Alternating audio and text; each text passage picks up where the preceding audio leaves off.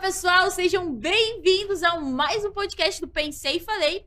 E hoje a gente vai ter o quê? Pauta de jogador de futebol, não é? Então a gente trouxe aqui hoje o Alexandre Rosa para falar um pouquinho da sua trajetória dentro do futebol. E eu que falo mais ou menos de futebol, mais ou menos de games. A Gil Araque, a nossa amada que fala super de futebol, entende demais. E a Mari. E eu que vou. e eu? E a Mari. E eu? Né? Porque a, a gente tem que colocar. Porque tinha uma cadeira e a gente não ia deixar essa cadeira vazia. É sobre. É sobre Porque, isso. assim, num jogo de futebol, Sim. tem as pessoas que entendem muito e tem aquelas pessoas que vão, tipo, Aquelas E, pessoas tipo, que vão foi- deixar o estádio daquele jeitão. exatamente. A animação, a alegria. Cara, Sou eu, eu. sou o tipo de pessoa que antigamente eu não entendia. Eu passei a entender porque comecei a jogar muito FIFA. E passar ódio, passar raiva. A- aprendi a odiar juiz. Mas as pessoas falavam assim, é impedimento. Eu falava assim, o que é impedimento? A pessoa tá correndo junto, tava na frente do gol, foi impedido. Aquilo me, me gerava um ódio. Quem decidiu que foi impedido? O juiz. Quem decidiu? Entendeu? Só que daí, pra explicar que a linha que tava à frente, do, que tem que correr junto, é um inferno. Entendeu? Então a gente tem que ter representatividade aqui. Ah, Sim. aí, aí ela me chamou aqui 7 horas da manhã. Foi. Foi- assim, na hora que eu vi, eu falei assim, eu não vou levar ele sozinha pra casa. Você é louco? Ela me chamou de longe, tão tão distante, pra vir aqui 7 horas da Mentira, 7 horas não, né? Não era sete horas, você chegou... ah, Gente, não é sete horas. São 3 horas da tarde. Mas ela, ela respondeu rápido. Então, se você tiver algum problema, você pode ligar pra Gil, que ela vai te atender, vai te, te No responder. mínimo eu estarei na academia, mas tudo certo. É mais rápido que o Samu. Jogando problemática. É sobre isso. Ah, Conta um pouquinho pra gente de como que tá sendo o teu momento agora, fora dos gramados. Olha, minha vida hoje é uma vida corrida. Eu trabalho num trabalho de projeto de alto rendimento com as crianças. Tá? Por sinal, ontem nós fomos campeões da categoria 14 da Libra F, escola. Libra F é uma liga esportiva brasileira de futebol de escolas. E disputa aqui no CT da, da- de frente ao Nacional, ali no, no, no CT do São Paulo. E ontem se consagrou. Estou até um pouquinho rouco, porque a comemoração foi, foi, Foi até de né? bastante. E, e, na verdade, nós somos bicampeões. Então, a gente trabalha nisso. Então, a- a- o fato de estar dentro do esporte, né? A minha origem desde pequeno, tudo. Então, a, a gente quer passar os ensinamentos para as crianças, para a nova geração, principalmente vocês mulheres também, que estão é, é, ocupando o espaço do futebol feminino, que é muito importante. E é uma nova geração. Isso é, é fundamental, importância para o esporte brasileiro. Uhum. Gil, conta aí. A Gil fez. Ela fez. Pessoal, juro por Deus. Eu mandei a mensagem pra ela, era sete e meia da manhã. Quando deu umas nove e meia, ela me mandou uma lista. Falou assim: Tó, isso aqui foi tudo que eu pesquisei, tudo que eu achei. Eu falei assim, cara, você é sensacional. Então. Ela já chegou com o roteiro, falou: segue. Aham, Sabe, tipo, o FBI? Essa, Siga. essa é a ficha dele. Tó. É isso daqui, isso que ele fez. Ele é alérgico a essa comida aqui. Se você oferecer Isso. isso pra ele, a gente vai ter problema. Foi, foi mais ou menos Não, isso. é só mais curiosidades, né? Porque a gente tem que saber. Perfeito. Porque como agora ele tá vivendo futebol atualmente, futebol do Neymar, mentira. Porque futebol do Palmeiras, né? Você é palmeirense, né? Sim, Isso. sou palmeirense desde pequeno, cresci, cresci dentro do Palmeiras, na época que era o Palestra Itália, o antigo Palestra Itália, que tinha as torres lá como símbolo É. e tudo mais. E minha geração é uma geração de 84, mais ou menos, né? Então eu fui convidado para jogar no Palmeiras. Na época não tinha nem peneira, na época não tinha essa coisa de empresários, não tinha nada. E eu fui convidado pela qualidade. E aí comecei a desenvolver o trabalho. E por eu ser muito novo, eu adquiri duas convocações de seleção brasileira. Cheguei cedo no profissional com 16 para 17 anos. Então todo mundo pensa que eu sou ve- velho, mas na verdade não. Porque minha geração, eu, eu como jogador, eu estava muito mais eh, antecipado do que outros jogadores da, da, da minha época, entendeu? Certo. Então, por exemplo, eu jogava, eu sou 71, eu jogava no meio de 67 e 68. Né? Então, jogadores mais velhos. E aí cheguei no profissional com 16 para 17 anos, tinha jogadores de 30. Se eu falar que eu joguei com Wagner Bacharel, se você vai pesquisar depois, é, Luiz Pereira, entendeu? Jogadores de renomados no futebol brasileiro, a, a minha história é muito rica nesse aspecto. Então eu sou grato ao futebol e hoje eu tenho que dar ao, ao universo, devolver todo esse conhecimento que eu adquiri, devolver para as novas gerações. Isso é, é- é o importante. E isso acontece atualmente também, né? Você pega, tipo, vai um exemplo. Eu sou Santista, vou dar um exemplo do Santos. Porque tem muito jogador novo. Tantos! Falando de Tantos! Santista, por exemplo, eu fiz vários gols no, no Edinho, que era filho do Pelé. Isso você não precisa falar, não. Isso aí, aí, Vai. Não, aqui a gente Obrigada. também esculacha aí, sim. Isso aí. Tem que deixar gravado, né? Isso Tem que, aí. é, né? Isso, a Habla Mas- mais. Enfim, sabe, é bacana isso, porque o futebol, ele, ele amplia muitos horizontes, Sim, né? Por exemplo, falar, ah, hoje é o Neymar. O Neymar tá na Europa, mas ele começou aqui, ele Começou começou cedo na Praia. Grande e tudo mais. Então tem amigos e amigos que conhecem o Neymar. Com certeza. né? Então é, é- é muito, é muito rápido e dinâmico essa história do futebol. Porque hoje você está aqui no- em Santos, daqui a pouco você está na Europa. E, e isso é importante, porque o contato, a amizade fica. Então eu tenho vários amigos hoje que jogaram em outras equipes, mas a gente tem um bom relacionamento. Vou citar alguns, Carlinhos, Paulinho Kobayashi, que jogou no Santos, Ranielli, que jogou no Santos. Tudo amigos próximos que a gente se diverte, a gente conversa, a gente bate papo, fala sobre histórias do passado e principalmente, das atuais. E- da hora. Sabe, você falando isso de contato, de amizade, é, isso me faz lembrar antigamente, porque eu faço parte. Antigamente é pra acabar, né? Antigamente parece que é uns 10 anos atrás. Você quer matar todo mundo. Pois é, não, não foi tanto tempo assim. Mas eu fiz parte de, do esporte, não do futebol em si, mas da, da área de vôlei. E sempre tinha aqueles buchichos assim, que só entra quem tem QI, que é quem indique. Você acha que hoje em dia isso é mais válido por conta das mídias sociais, dos, dos favoritos, do que antigamente? É, Não, antigamente eu, eu vejo assim numa situação assim, você tinha que ter talento. Sim. que ter qualidade, talento nato, talento na- natural que você é, é, que Deus é, te, te dá, e automaticamente tem pessoas que observam e analisam. Hoje é, é muito mais aprofundado, tem muita é, é área de fisiologia, área de, de, de conhecimento, as redes sociais hoje ajudam muito.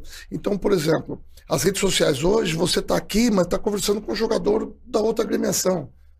Você está conversando, de repente, com, com um jogador, que, exatamente, com um jogador amigo teu que está jogando na Europa.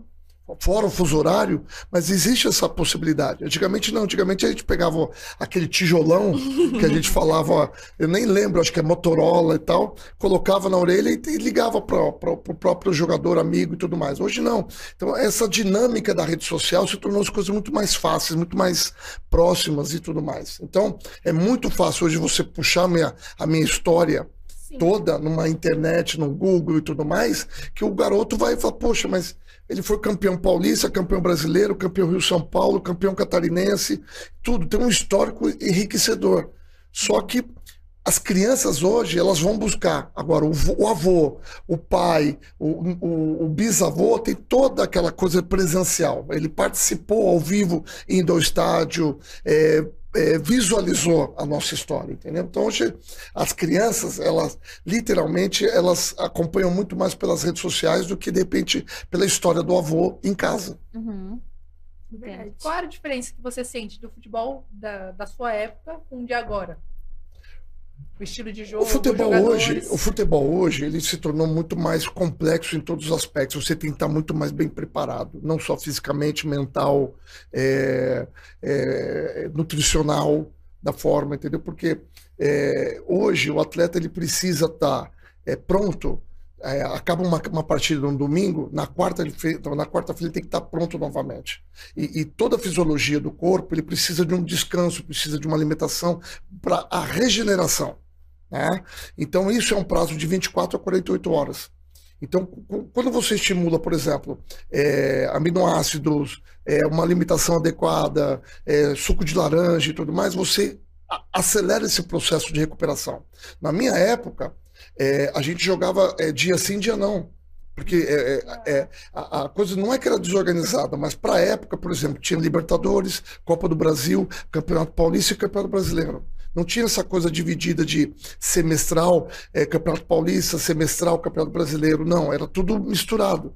Então você jogava Já de nem acordo sabia com a sua né, qual condição. campeonato você tava. Exatamente. Então, por exemplo, tinha momentos. É muito Hoje é louco. qual? Hoje é... A gente ganhou qual pra qual?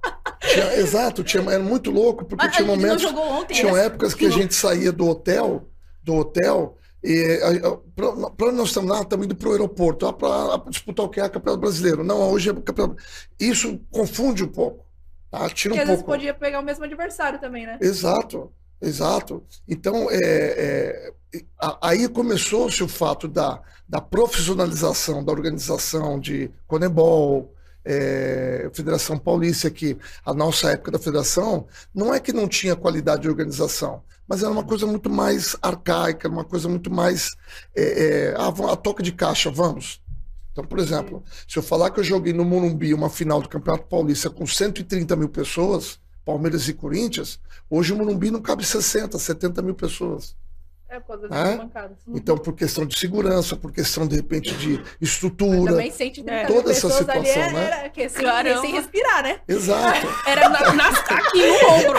Era um em cima do outro. Você, você entrava com a mão assim, pra dar a espaço. tava lá em cima, no último negócio ali, do, do, do refletor, assim, já pendurada. Você tava lá na grade, piscou, tinha alguém no seu pescoço. Você nem sabia quem era. Então, hoje, a coisa está muito mais é, é, aprofundada pro profissionalismo, pro marketing. Tem empresas hoje que patrocinam, tem empresas hoje que estão in- interessadas em colocar, estampar sua marca no, no uniforme e tudo mais. Naquela época, nossa, só tinha Coca-Cola, porque a Coca-Cola patrocinava o Campeonato Brasileiro. Então, todos os times usavam Coca-Cola no peito, por questão contratual. Hoje não, hoje é, qualquer marca que de repente tenha um interesse, ela vai e contrata e fecha um acordo anual, é, bianual, enfim. Entendeu? O que é mais viável para ter é, uma mão de duas vias. O clube recebe esse valor e automaticamente investe para dar um retorno em títulos e conquistas e tudo mais, para estampar a marca da patrocinadora.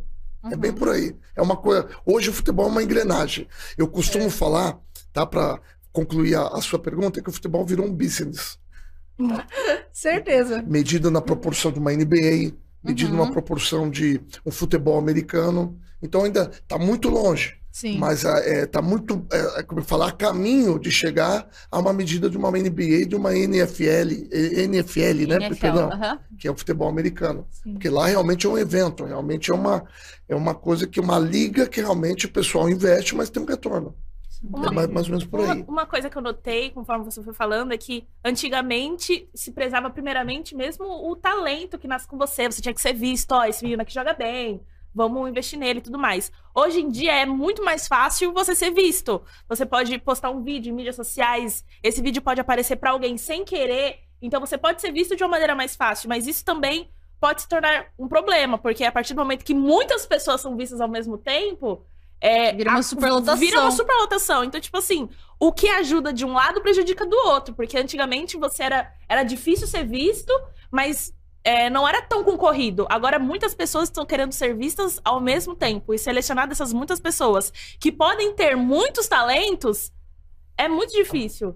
Então, hoje em dia, o que, o que vai destacar você? Sendo que só o seu talento, eu acho que hoje em dia, não vai bastar. Vamos lá. Além do talento que é necessário, é, engloba outras coisas, comportamento, atitudes, é, da forma como você participa no jogo, se você é um jogador violento, se você é um jogador, de repente, é, briguento, entendeu? Se é um jogador, por exemplo, de que você tem um índice alto de cartão amarelo, cartão vermelho. Então, isso hoje é tudo analisado pelos chamados departamentos de desempenho dos clubes. Núcleo de desempenho, o que, que acontece? Puxa a ficha do jogador. O jogador pode estar lá na Europa, mas ele puxa o currículo lá, que hoje tem é, é, sites, hoje tem aplicativos que você puxa lá, você tem o, o histórico do atleta, quantos chutes ele faz em gol, quantos passes ele, faz, quantos desarmes, quantos cabeceios, tudo. Então, é, hoje o jogador ele tomou ciência, além da situação do QI que ele levou, é, ele também ele tem que se enquadrar. Porque acabou aquela coisa, de repente, de é, é, eu dar cotovelada no jogador para poder eu ser o mais machão dentro do, do campo, ser o cara mais forte, ser o cara mais briguento e tal. Acabou. Hoje é resultado, hoje é objetivo. Então, você ter 10 atletas que têm um desempenho máximo de, não vou dizer de perfeição 100%, mas que se aproxima dos 90%, a qualquer equipe quer. Então, hoje analisamos assim, vou dar um exemplo assim básico para vocês. Um Gabigol, tá? Joga no Flamengo. Mas o desempenho dele na temporada, você vê que ele mantém uma regularidade desde a época que ele saiu no Santos para teve uma passagem rápida na Europa, mas voltou e hoje está aí dois a três anos no Flamengo. Você vê que nas temporadas que ele tem, ele tem um desempenho praticamente é, elevado. Quando eu falo elevado, acima de 70%. Isso é um retorno garantido para a entidade, é um retorno garantido para o Flamengo. Não só de venda de camisa, não só de venda, de repente, de imagem, porque hoje a coisa é, é muito imagem. Então você olha hoje o jogador tudo penteadinho, bonitinho, tal, tal, tal. O Neymar, por exemplo, é um caso específico disso. Tá? O Neymar, ele tá, ele tá, ele, ele, hoje, ele virou uma celebridade. Uhum. Tá? Ninguém analisa hoje o Neymar jogando bola. Hoje é a cor do cabelo. Qual é a cor do cabelo que ele vai entrar em campo hoje? É bem É verdade. Ah, Qual o modelo de cabelo É. que ele vai entrar em Então nós campo, temos, né? que ser, nós temos que ser realistas com essa história, entendeu? E as crianças, é, é, é, as crianças têm um poder muito assim é, é, vago, porque as crianças assim ela- elas são formadoras, né? No sentido que ela olha o Neymar, ah pai eu quero cortar o cabelo igual, ah pai eu quero colocar um brinco e vai na situação. É Eu acho que eles, pegar- eles perceberam isso com, com o Ronaldo. É isso que eu ia lá falar na mesmo. Copa. Ai, E corte de cabelo. É que eu Só franja. Só a só, franja. só aquela paradinha ali. eu Só, pensei nisso agora, eu ia falar agora. né? Neymar né, começou isso com o Ronaldo. Então, Depois então, eles viram que deram certo se- e Aquele se- cabelinho de cascão. Se a gente olharmos o, o- o Neymar na Copa passada, que teve até aquele meme que rola Neymar, aí as crianças saem rolando e tudo mais, é a imagem que ele passou para o mundo que foi naquele momento. Então hoje o Neymar é muito mais uma celebridade que está em festas, que está na, na socialite, que fala, né? é, do que propriamente um, um desempenho como jogador. É verdade, notícia. Se você pesquisar Neymar hoje no Google, não vai aparecer, ah, o jogo do Neymar, o que ele fez em campo. Vai aparecer, ah, Que namorada. Deu ruim ah, ontem. o quê. Ah, Ah, mas É até verdade. esses dias o Neymar postou, tipo, meio que xingando a galera no Twitter por causa que ele tá de férias. E ele saiu e postou, tipo, que ele tava num rolê, vai. Sim, eu concordo com você. Mas, tipo, Mas por ser uma ele pessoa, tá férias, por ser uma pessoa Sim. pública, ele tem que ter uma conduta. Por exemplo, vamos falar aqui, vamos debater isso.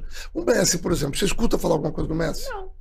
Cristiano Ronaldo. Não. Não faz nada. Salvo, salvo a situação do Cristiano Ronaldo que é, deu tapa naquele celular, que perdeu a cabeça tal, perdeu a compostura, ok. Mas assim, se você não vê boato, você não vê intriga, você é. não vê. Por quê? Porque o comportamento europeu é diferente do sul-americano. Uhum. Mas também dá pra Então- colocar que o, Brasil, o comportamento europeu, até das outras pessoas, vamos supor, o brasileiro, ele gosta disso, de ir atrás, de o que, que fulano tá fazendo de errado, o que, que a gente pode descobrir de fofoca. O, que- o pessoal também vai atrás disso. Aqui, é, eu acho que você. é, o pessoal tem que entender que o comportamento que você tem que ter no Brasil é completamente diferente do Exatamente. comportamento que você vai ter em outro país. Porque aqui, o pessoal daqui é fofoqueiro, o pessoal daqui cai atrás. Exato. O pessoal daqui Por gosta de isso- saber de namorada. Por isso que nós temos que, nós temos que aprofundar muito mais. Por que muitos jogadores brasileiros vão para a Europa, bate e volta? Por causa da parte comportamental, da parte cultural, É da muito parte diferente, de. né? É muito. muito diferente. Tá? Ah, já, eu já- a posso. gente já tá falando disso aí, ó.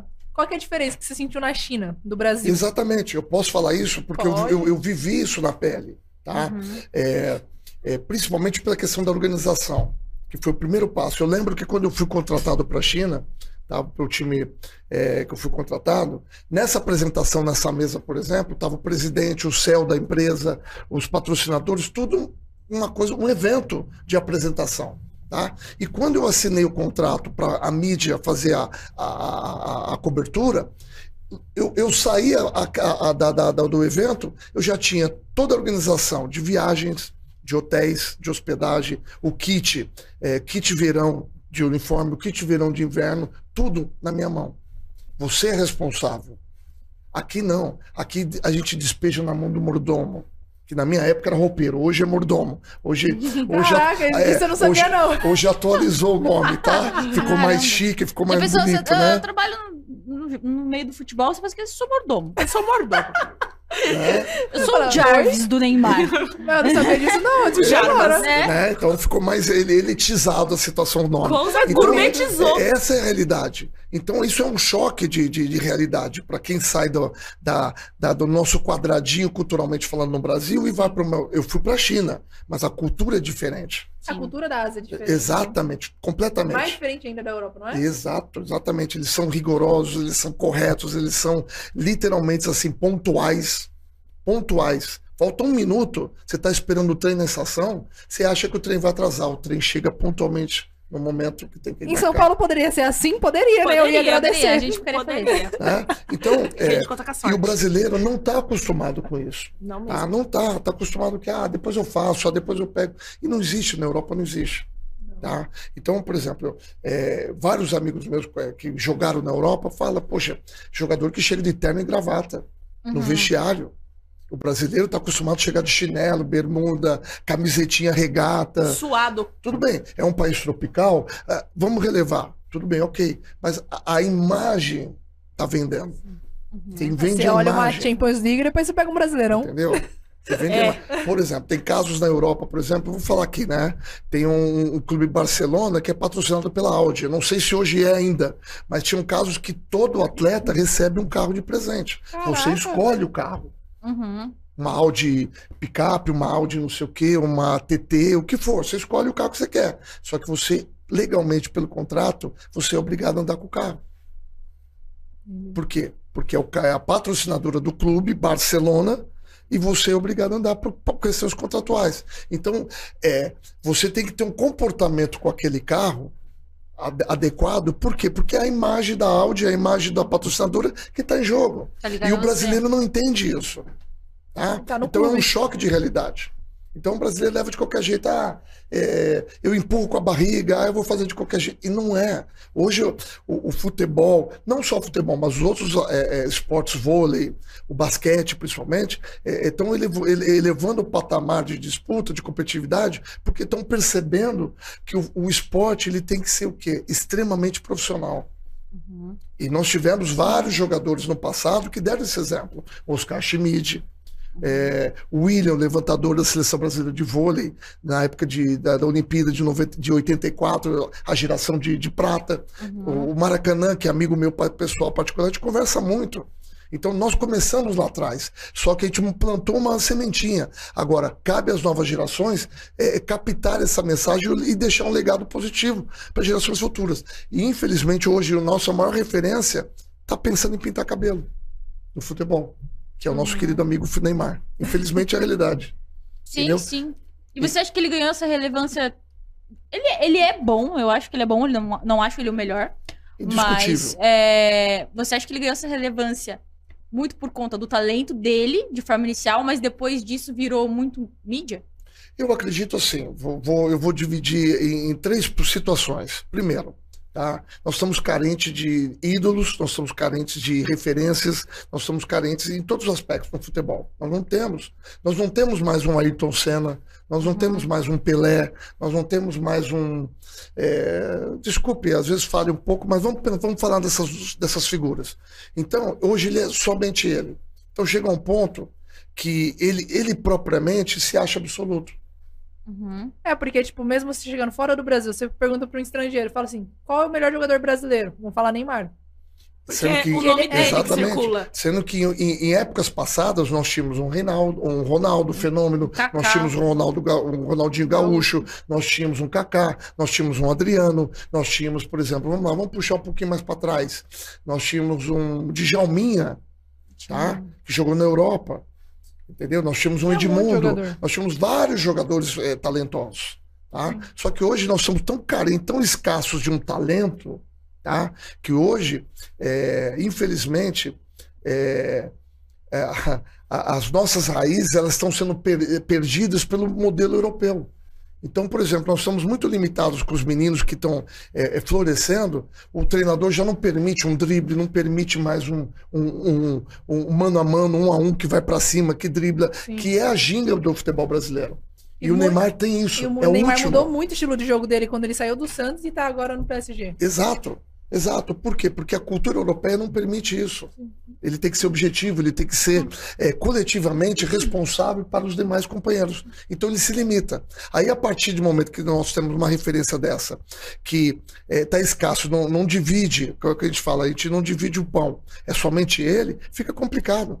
Aí ele acaba se acomodando. Uhum. Porque é, acabando hoje o Neymar, nós vamos entrar num processo literalmente de coletivo. Nós não temos mais jogadores que se destacam. As novas gerações hoje se jogam na forma de uma maneira coletiva.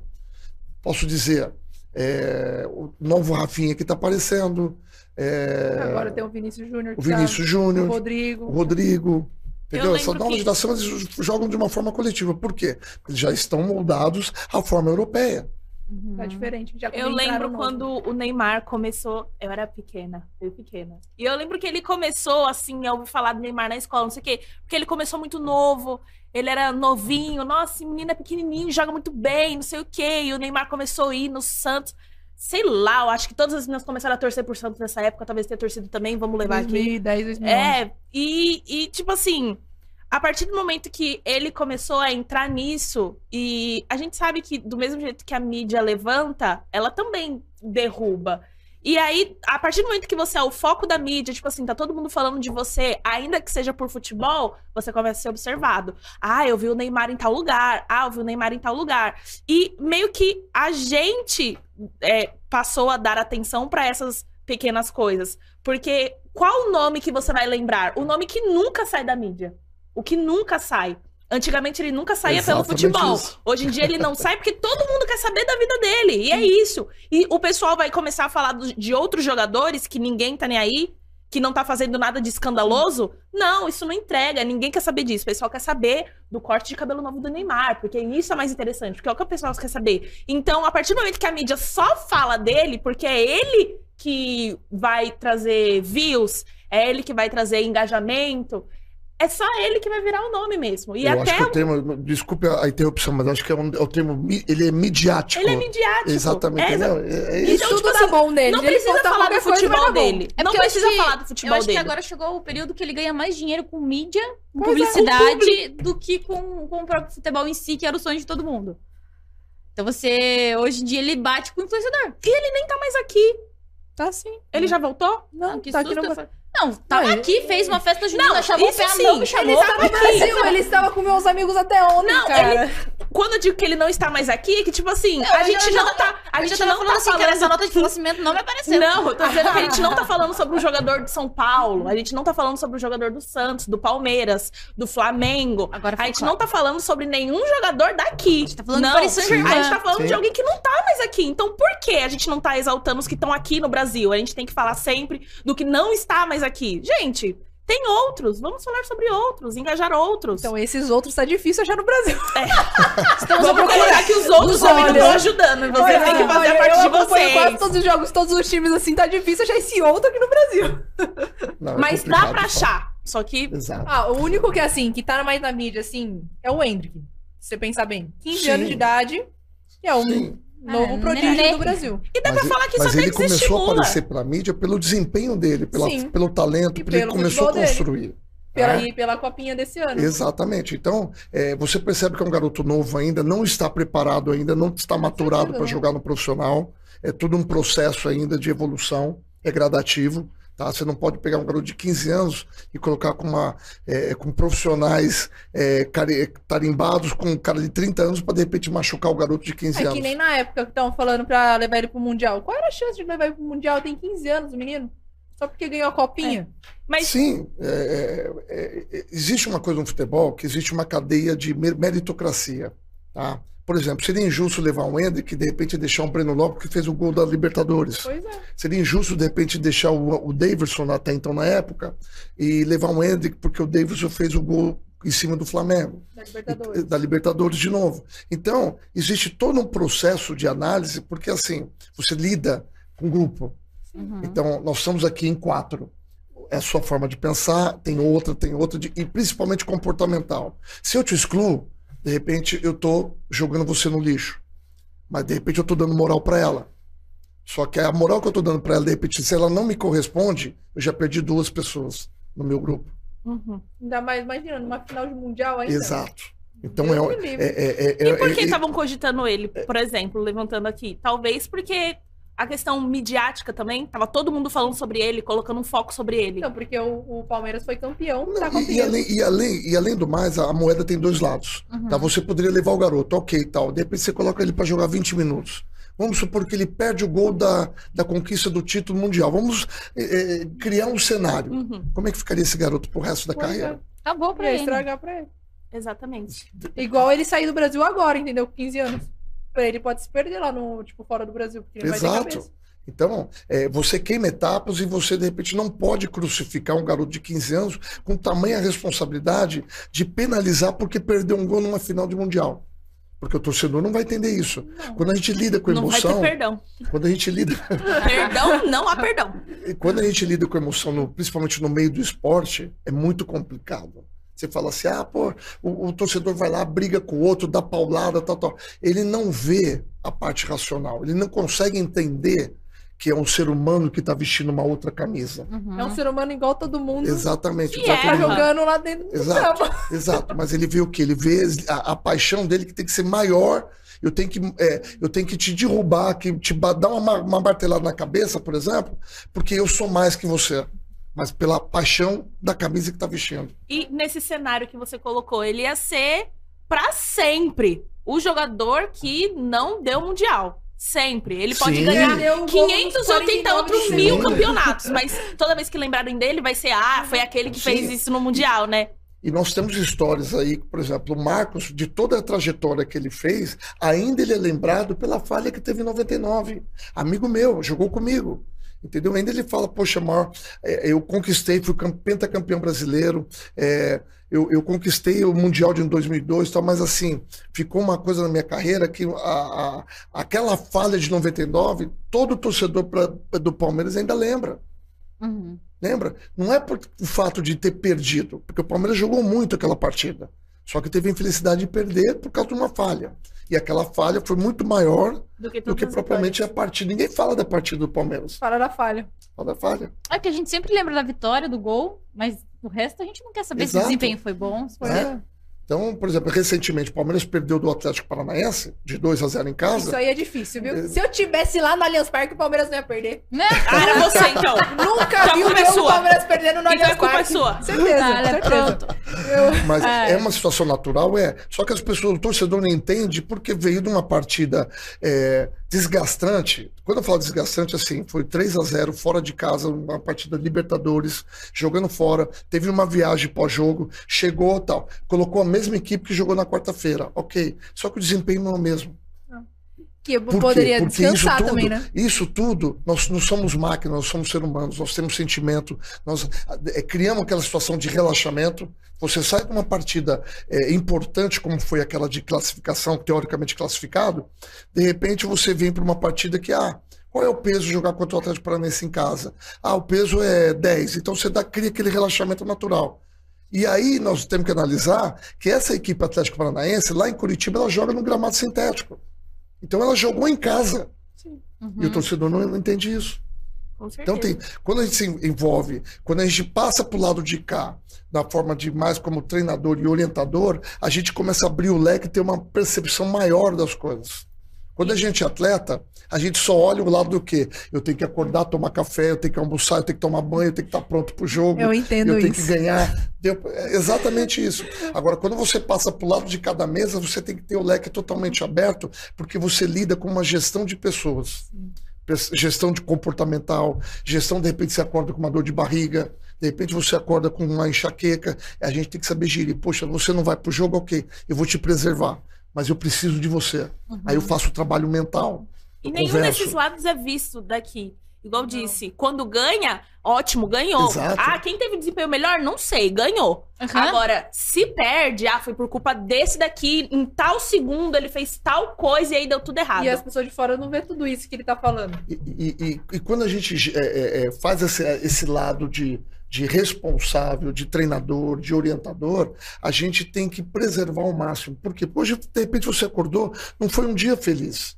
Mas isso não quer dizer que você não tenha capacidade, não tenha talento, não tenha qualidade para resolver no próximo jogo. É o lado humano, né? É o lado humano. É que Então- o pessoal não vê no jogador isso, o lado humano. Você tem que estar bom sempre. Ninguém Exato. vê a questão da partida. É, você tá sequencial. sendo pago pra ganhar, e é isso, você não Então, pode ter dia a- ruim. a- a- a- a- precisamos ter um entendimento maior, um- abrir o leque de uma forma maior e analisar a parte comportamental, a parte profissional, a parte geral. Porque às vezes, por exemplo, a gente é, evita colocar um, um garoto para jogar de repente no, no- no início de jogo, porque o início de jogo, de repente, ele vai se desgastar mais e o risco de lesão é maior. Então preserva aquele. Vou, dar um exemplo. Preserva aquele jogador para o segundo tempo, que no segundo tempo a equipe adversária está mais cansada e aí fica equiparado o, nível de, de, jogo, o nível de futebol. É mais ou menos por aí. Então, é, é- tudo isso existe de uma forma. Você tem que processar, trabalhar tudo isso. Eu tenho uma pergunta. Você acha que o torcedor antigamente apoiava mais os jogadores do que hoje em dia? Olha, eu acho que o, o torcedor de hoje ele é muito mais exigente por todos os aspectos. Tá? Ele paga o ingresso caro, ele tem o direito, Tá? Sim, perfeito. Ele tem hoje o seu assento, ele chega lá cinco minutos numa arena, por exemplo, numa arena Palmeiras, numa arena, Allianz, Itaquera, o que for. Ele paga, tudo bem, ok. Só que ele despeja toda naquela situação, todos os seus problemas é, familiares, problemas sociais, problemas de trabalho, ele vai descarregar tudo naquele evento. Sendo que, por exemplo, você olha exemplo da NBA, jogando, por exemplo, Lakers e é, é, Gold State. Você vê o torcedor lá, ele está torcendo. Tá, tá vibrando. O time está perdendo, de repente, tomando uma sacolada de 10, 15 pontos de diferença. Ele não levanta da cadeira. Uhum. Ele acredita, ele está pagando pelo evento, mas ele quer prestigiar. A presença dele é importante. Ele quer assistir. Ele quer assistir, presença, exatamente. Quer fazer parte. Ele quer fazer parte do, do, do contexto. Tá? Então, hoje, o, o, o, torcedor ele, ele acha, é, de uma forma culturalmente errada, que o fato dele pagar, ele tem todo o direito. E não é bem assim. Tá? E o torcedor de antigamente era aquela coisa mais de paixão. Ele ia apreciar como você jogava, ele ia analisar aquela coisa mais assim, é, é, nostálgica, aquela coisa mais. É é, é, é, difícil falar isso, mas é aquela coisa mais amorosa. O, o, o, o, torcedor tinha aquele sentimento pelo Pelé, por exemplo, que eu, eu, eu, eu, eu posso falar isso porque o Ademir da Guia, que é a nossa referência do, no, no, no, Palmeiras, é o maior ídolo da história do clube. Então a gente vai em eventos hoje de massa e tudo mais, o cara demora 50 metros, ele demora duas horas para percorrer. 50 metros. Tá? Por quê? Porque ele dá atenção para todo mundo. Então vem aquele torcedor, aquele vovô de 80 anos, Ademir da Guia, pelo amor de Deus, eu quero, eu quero te tocar. Aí o Ademir, ah, tá, eu tô vivo, ok e tal, e conversa, conversa, conversa. Entendeu? Então, esse sentimento do torcedor antigamente, ele era muito mais assim, é, é amoroso do que o torcedor de hoje. O torcedor de hoje, ele acho que ele é muito mais exigente, porque ele paga caro por estar numa arena, ele, ele, ele se sente o direito de ser o dono da situação e não é. Mas é, é, essa comparação que, de repente, eu acho que o, o, torcedor de antigamente tem aquela coisa mais assim nostálgica, aquela coisa mais assim de glamour, muito mais assim especial, tá? Respondendo a sua pergunta. E hoje o torcedor ele é aquela coisa é, inadmissível, por exemplo, o torcedor do São Paulo, por exemplo, tirar a camisa lá porque o time está perdendo e jogar é uma coisa desnecessária, né? Desnecessária. de doido. Eu acho que é, o torcedor de hoje em dia ele não sabe apreciar, mesmo quando o teu time tá perdendo, o futebol que tá sendo jogado de forma bonita do adversário. Exato. Entendeu? E não é desmérito, de repente, estar tá perdendo para uma equipe que hoje, consideravelmente, é bicampeão da América, é, é, o, é o atual campeão paulista. Entendeu? Então, é, esse entendimento do torcedor que é meio complexo, porque ele, ele foge da razão e ele toma atitudes assim pensadas. E eu tenho certeza absoluta que esse torcedor que jogou a camisa fora, ele foi penalizado, se arrependeu e as mídias hoje, principalmente ali que estava sendo focado, ele ficou teoricamente, vamos dizer assim, é, queimado perante a torcida São Paulina. Uhum, então isso, isso é, é uma coisa negativa. Porque imagina, você vai hoje, pro, de repente, para o estádio, ah, você é aquela pessoa que tirou a camisa, que jogou a camisa, que queimou a camisa do estádio. Mesmo a pessoa esquecendo desse jogo, aí vai lembrar. Sim, Exato. é. É? esquecendo vai lembrar. Então o torcedor hoje, eu vejo nesse aspecto. Eu acho que o torcedor de antigamente, ele tinha muito aquela coisa muito mais de glamour, muito mais a visão que eu tenho é que o, jogador, o, torcedor de hoje em dia ele não valoriza o futebol, ou o jogo, ou o desempenho. É, ele valoriza que... a vitória. Não, se você é, ganhou, bom. Se você não ganha. ganhou, tá errado. Exato. Ele, ele dá valor a isso, a vitória. Mais, a gente tipo, tem que ganhar. Do, do último Pronto. jogo do Palmeiras que perdeu. Meu, o pessoal tá bravo por causa que, meu, o Palmeiras é um dos melhores times atualmente do Brasil. E tá ganhando tudo, tá levando Sim. tudo. Sim, mas se você olhar o contexto, quantas, quantas derrotas o Palmeiras hoje teve no, na, na, temporada 2022? Muito pouco. Quatro, três, eu não sei ao certo, mas vamos. Eu, do brasileiro, Sim. acho que foi duas só. Exato, Essa duas. E, e a, a, a estreia e agora, tá? Aí vamos colocar o Mundial que perdeu pro Chelsea, três. Aí, ah, e foi do, e do contra São Paulo na Copa do Brasil. São Paulo na Copa do Brasil, quatro. E o primeiro jogo da final do Campeonato Paulista uhum. de 2022. Cinco partidas em seis meses. É olha, muito pouco. Olha o nível de exigência do, é, é, do torcedor hoje achar que em Pois é. seis meses você perder cinco vezes É acabou o mundo. Muito. Eu só queria que meu time tivesse assim. Eu só queria que Eu só queria que meu time tivesse aqui Então, assim. Chorando. não é, não é questão de clubismo, mas é questão de números, estatísticas. Poderia ser o São Paulo, poderia ser o, Paulo, o Corinthians, poderia ser o time. Santos, poderia ser o Barcelona. É estatística. Não tem como. Se seis meses você perder cinco partidas, é nada.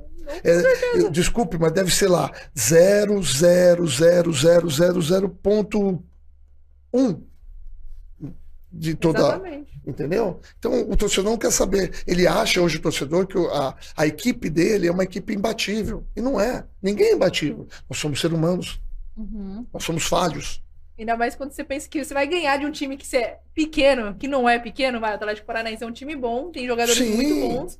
Qualquer time Sim. pega de fora, E assim. isso reflete diretamente no jogador, que vai ganhar? Você é quer um lógico. desempenho melhor dele, mas você não tá Você oferecendo pensa que vai ganhar. Mas Ah, não, é falei, jogo fácil. Não é. analisando, analisando friamente, o Palmeiras não fez uma boa, uma, uma boa exibição, sim, mas olhando os números, como o Abel deu uma entrevista depois, foram 35 finalizações. Ponto. Ah, o, ah, o Atlético é, jogou numa- num, num- num- campo sintético que está acostumado a jogar, muito mais que o Palmeiras, Uhum. entendeu? Muito mais do que qualquer outro time do, qualquer do outro Brasil. time do Brasil. Então, é, é, tem todas essa- é, essas, essas é, referências que, é, como é que fala? Você enche o copo do Atlético Paranaense e, e esvazia o do Palmeiras. Pois é. Entendeu? O Atlético Paranaense não está disputando uma, uma oitava de final de uma Libertadores. Uhum. Um jogo É, importante. O Atlético Paranaense pode ter chutado duas vezes no gol. Foi gol. Exato.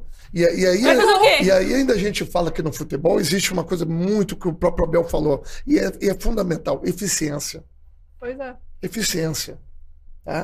O, a- o basquete é um esporte que é eficiência. Para você acertar ali aquela, aquela, ah, aquele redondinho ali, a, a a- vamos lá, 2,80 metros de altura, eu não sei especificamente a, a altura que é, mas você tem que ter eficiência de eh, fazer a, a curvatura da bola, as leis da física, a curvatura da bola, parábola. acertar o centro, o centro do aro para a bola cair e Pois é. pontuar. Ou Se acertar a tabela e cair ali no buraco. Pô, Exatamente. tá Se louco. você não pontua, você não é eficiente a ponto de ganhar a partida. Uhum. Então, isso hoje o torcedor não tem essa, essa visão, essa coisa ampla da coisa. Ele quer ir lá para torcer e para descarregar seus problemas pessoais. De repente, brigou com a namorada, ele vai lá e xinga o cara que não tem nada a ver com a história. Então, É é, melhor xingar o juiz. é muito louco. É, muito louco essa história, entendeu? Então, quando se lida com a emoção do torcedor, é muito complexo. Você não tem a dimensão, a noção do que, que é. Ah, mas pô, o cara foi ignorante. Não é ignorante.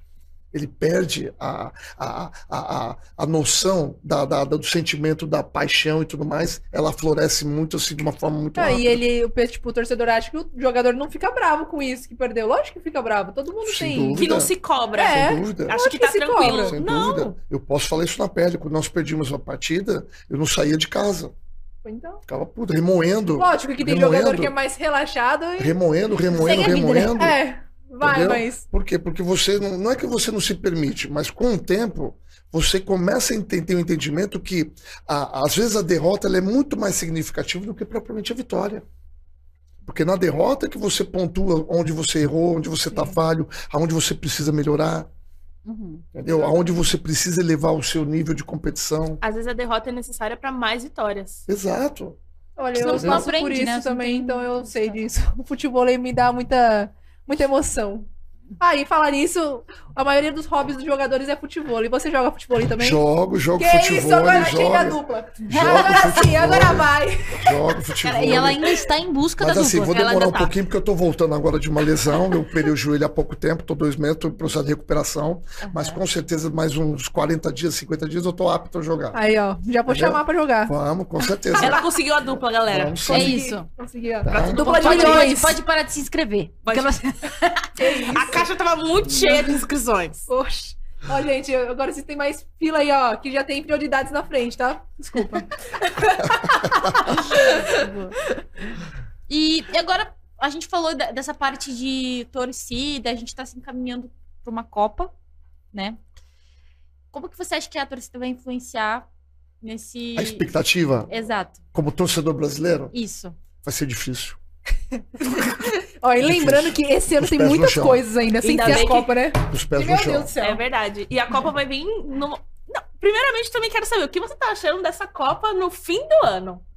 Que é um- uma sensação diferente. Era pra gente estar tendo a Copa agora. É. Em? Sim, é uma situação diferente por uma situação do, do, do, da, da- do clima, do clima É, do Catar, no do Catar. caso, né? Por exemplo, essa época agora, se eu não me engano, é, É uma época é, mais fria, É muito fria? quente, eu não sei ao certo. É um Não, é que extremo. aquilo lá é Em estranho. Tipo, novembro- que mesmo o pessoal me fala de dia é calor, de noite é tipo menos um. É. Exato. É Então- muito quente e muito é frio. torcer pra jogar de dia. É Então, que é o- muito o- quente. O que, o que eu posso Então, falar pode ser que eu O que eu posso falar, a FIFA, ela, ela tentou encontrar um meio termo, porque aconteceu em 94 uma coisa fora da realidade. Tá? Isso, como ex-atleta, eu posso falar muito bem. Na Copa de 94 dos Estados Unidos, a qual o Brasil foi tetracampeão, tá? Tetracampeão, é, é, era no calor, do- era essa época, justamente essa época de 4 de julho, que por sinal, 4 de julho, foi o, o dia que o Brasil pegou os Estados Unidos na, eu não lembro se foi na semifinal ou nas quartas, enfim. Eu lembro que o Brasil ganhou de 1 a 0 gol do Bebeto, tá? E se jogou meio-dia e meio, uma hora da tarde. Fisiologicamente, para esporte de alto rendimento, isso é desumano. É um, é um, é um, é um Tá- sol castigador. Não, é triste jogar É esse horário. horrível. Eu É desumano. muito jogar esse horário. desumano. E aí, a partir daquela Copa, a FIFA foi obrigada a rever conceitos de horários, de comportamento. Por quê? Porque, é- é- além de ser totalmente desumano, poderia, de repente, alguém naquela Copa ter desmaiado no meio do campo. Com certeza. E a imagem de uma Copa do Mundo, ela roda o mundo inteiro. Então isso é, iria queimar o, pap- ah, o nome da FIFA. Aí o que acontece? Achou o melhor termo de colocar nos países que seriam é, sedes, colocar um, um horário adequado. Por exemplo, na África do Sul foi na época de inverno, Uhum. em 2010. Todos os jogadores jogavam com a segunda, que aí lançaram a segunda pele. Antigamente era a manga comprida. Uhum. Aí na, Copa de 2010 se lançou a, a segunda pele. Aí na Copa da Rússia, agora de 2018, foi verão. E agora acharam um meio termo de uma temperatura de um país que é um país que 45, 48 graus durante o dia, e como você falou, menos 5, menos 10 à noite. Tá? É muito extremo. Então, procurar uma época do ano que se adequasse. E aí vai ser disputado em novembro para dezembro. Tá? Agora, o que, o, o que é o lado bom? Tá? Que eles tentam- estão tentando preservar os atletas que vão disputar a Copa. Só que mexeu com o calendário do ano de todas as, as ligas. Não, tá, Não só- tá Não negócio só europeias, não só sul-americanas, e todos. No Brasil tá osso eu acompanhar os jogos. Pô, é semana de Libertadores junto com o Sul-Americana, daqui a pouco Copa do Brasil. Brasil, gente, tô ficando doida. Tá? Exatamente. Eu falei, mas esse Então- jogo não foi? Não, não, é o de volta. Não, não, é o do, do outro. eu- É, é igual na tua época, tá tudo Tá bem. Exatamente. O jogador nem exato. sabe mais Então, A gente ganhou aquele jogo da Libertadores, tumultuou não. Justamente aquele- isso, tumultuou tudo por causa da Copa do Mundo. Tá? Então a temporada nossa do brasileiro, por exemplo, vai terminar é, outubro, outubro. Eu acho que vai acabar tudo junto. Outubro, exatamente, Eu vai vai terminar. junto. Aí o Mundial vai vir antes da Copa. A Libertadores é antes da Copa. Então vai fechar geral. Ok. Tudo para preparatório da Copa. Só que, é, em termos de performance para os atletas, os atletas vão chegar cansados para Demais. a Copa do Mundo. Sim. Entendeu? Porque quando se faz a Copa do Mundo em julho, por exemplo, a Europa tá de férias. É, tá todos os jogadores aqui de boa. Então, essa época da Copa, na, na, na, na, na, na- na lacuna da, da, da temporada europeia, é onde se executa a Copa. E esse ano vai ser totalmente diferente. Pois Aí, para não prejudicar o espetáculo, a FIFA abriu mão do quê? De fazer as cinco substituições. Porque até então eram três. Então, por exemplo, cinco substituições, se você olhar, são, é metade do time que você pode trocar. Para poder é, fazer com que você não tenha um desgaste físico, para de repente você ter uma performance maior. Então, é tudo elaborado. Vocês, vocês começam a perceber que é tudo é, meticulosamente calculado Uhum. tá? Mas falando assim de performance, eu acho muito difícil para a equipe do Brasil ser campeão, tá? Porque hoje nós temos uma França que está muito melhor estruturada, que queira ou não queira é atual campeão do mundo, Uhum. tá? Nós temos eh, seleções europeias que eh, está num degrau maior do que a nossa seleção brasileira. Por quê? Vou, vou tentar explicar para vocês, tá? Eh, a gente olha, o Brasil é o primeiro na, na- na situação de sul-americano. mas não fizemos nenhum é, amistoso com seleções europeias. Uhum. Pegar uma Inglaterra. É, tipo, eles Pegar pegaram times um uma pouco Itália. mais tranquilos do Exato. que os times mais fortes. Não adianta nós jogarmos com uma seleção africana. Não adianta a gente jogar com uma seleção chi- chinesa. Não, não, não adianta a gente jogar com uma seleção da Mongólia. Um Uhum. exemplo, tá? Tô falando nomes aleatórios. Nós temos que pegar testes que vão dar E já vão jogar a pau, Copa pau. do Mundo mesmo. Exato, é, provar o seu valor. Então, por exemplo, é, seria interessantíssimo o Brasil fazer um amistoso com a Inglaterra, seria se- interessantíssimo o Brasil pegar uma Alemanha para medir a que ponto nós estamos de, de competitividade. Porque nós podemos encontrar, de repente, numa quartas de final, numa oitavas, Pois é. Pra saber numa semi. Se que pegar nas ponto se preparar também, se né? ferra Se também, né? Você treina meio que no escuro Brasil se é- você do, não. do jeito que o Brasil é um pouco azarado, é capaz de pegar um time forte nas oitavas. Então, por exemplo, na Copa de, na Copa de A gente tem 2018, esse. na Copa de 2018, nós fomos eliminados pela Bélgica. Aí eu falo, pô, mas a Bélgica é nossa freguesa. Era nossa freguesa. Era nossa freguesa quando nós tínhamos muitos talentos. Hoje nós somos talentos apenas de um jogador chamado Neymar. E assim, e se acontece algo com ele, aí Que muda. sempre acontece? não, olha, sempre acontece. olha, o que pode acontecer é lesão, Sempre acontece. tá? Nós Da somos, nós somos, é, o futebol, por exemplo, aconteceu o caso do Arboleta. Uhum. tá? Eu- é, é lamentável, é lamentável uma situação dessa. É, a lesão, ela faz parte do, do esporte, tá? Principalmente de alto rendimento. Qualquer uma queda errada, é, uma dividida, você pode quebrar a perna, você pode subir, to- é, sofrer uma concussão e estar afastado do futebol três, quatro, cinco meses, enfim, você tá, faz parte. Uhum. Mas a lesão proteta, ela, é, ela atrasa todo o processo. Então, por exemplo, você está no ápice da, sua performance física, técnica, mental, você está no top. Aí você sofre uma lesão, por exemplo, ligamentar, joelho, uma torção. Você foi chutar a bola, pegou de mau jeito, pá, rompeu o ligamento cruzado. São seis a oito meses de, de recuperação. Quando eu falo seis a oito meses, com a- toda a equipe médica, é, é, é, é, como é que fala? É De fisioterápica, tudo dando aquela assistência diariamente, Uhum. tá? Porque quando você lida com isso, você tá ali se empenhando. Só que quando você volta, você volta com problema mental, você volta com problema de confiança, você já não tá no seu melhor da parte física. Então você pega, se você tá no, no, no degrau 10, você cai pro 4, pro 3. E para você recuperar, Demora. de novo e, e tudo mais, tudo mais, tudo mais, você não vai chegar no 10 a- às vésperas de uma Copa do Mundo. Então, pegando o Arboleda como exemplo, ele pode até participar da Copa, mas ele não vai chegar a ser o Arboleda do São Paulo na Copa do Mundo, Uhum. por questão de performance. Ele pode fazer parte do grupo, ele pode, de repente, ser convocado, mas jogar uma partida mais simples, jogar uma partida mais.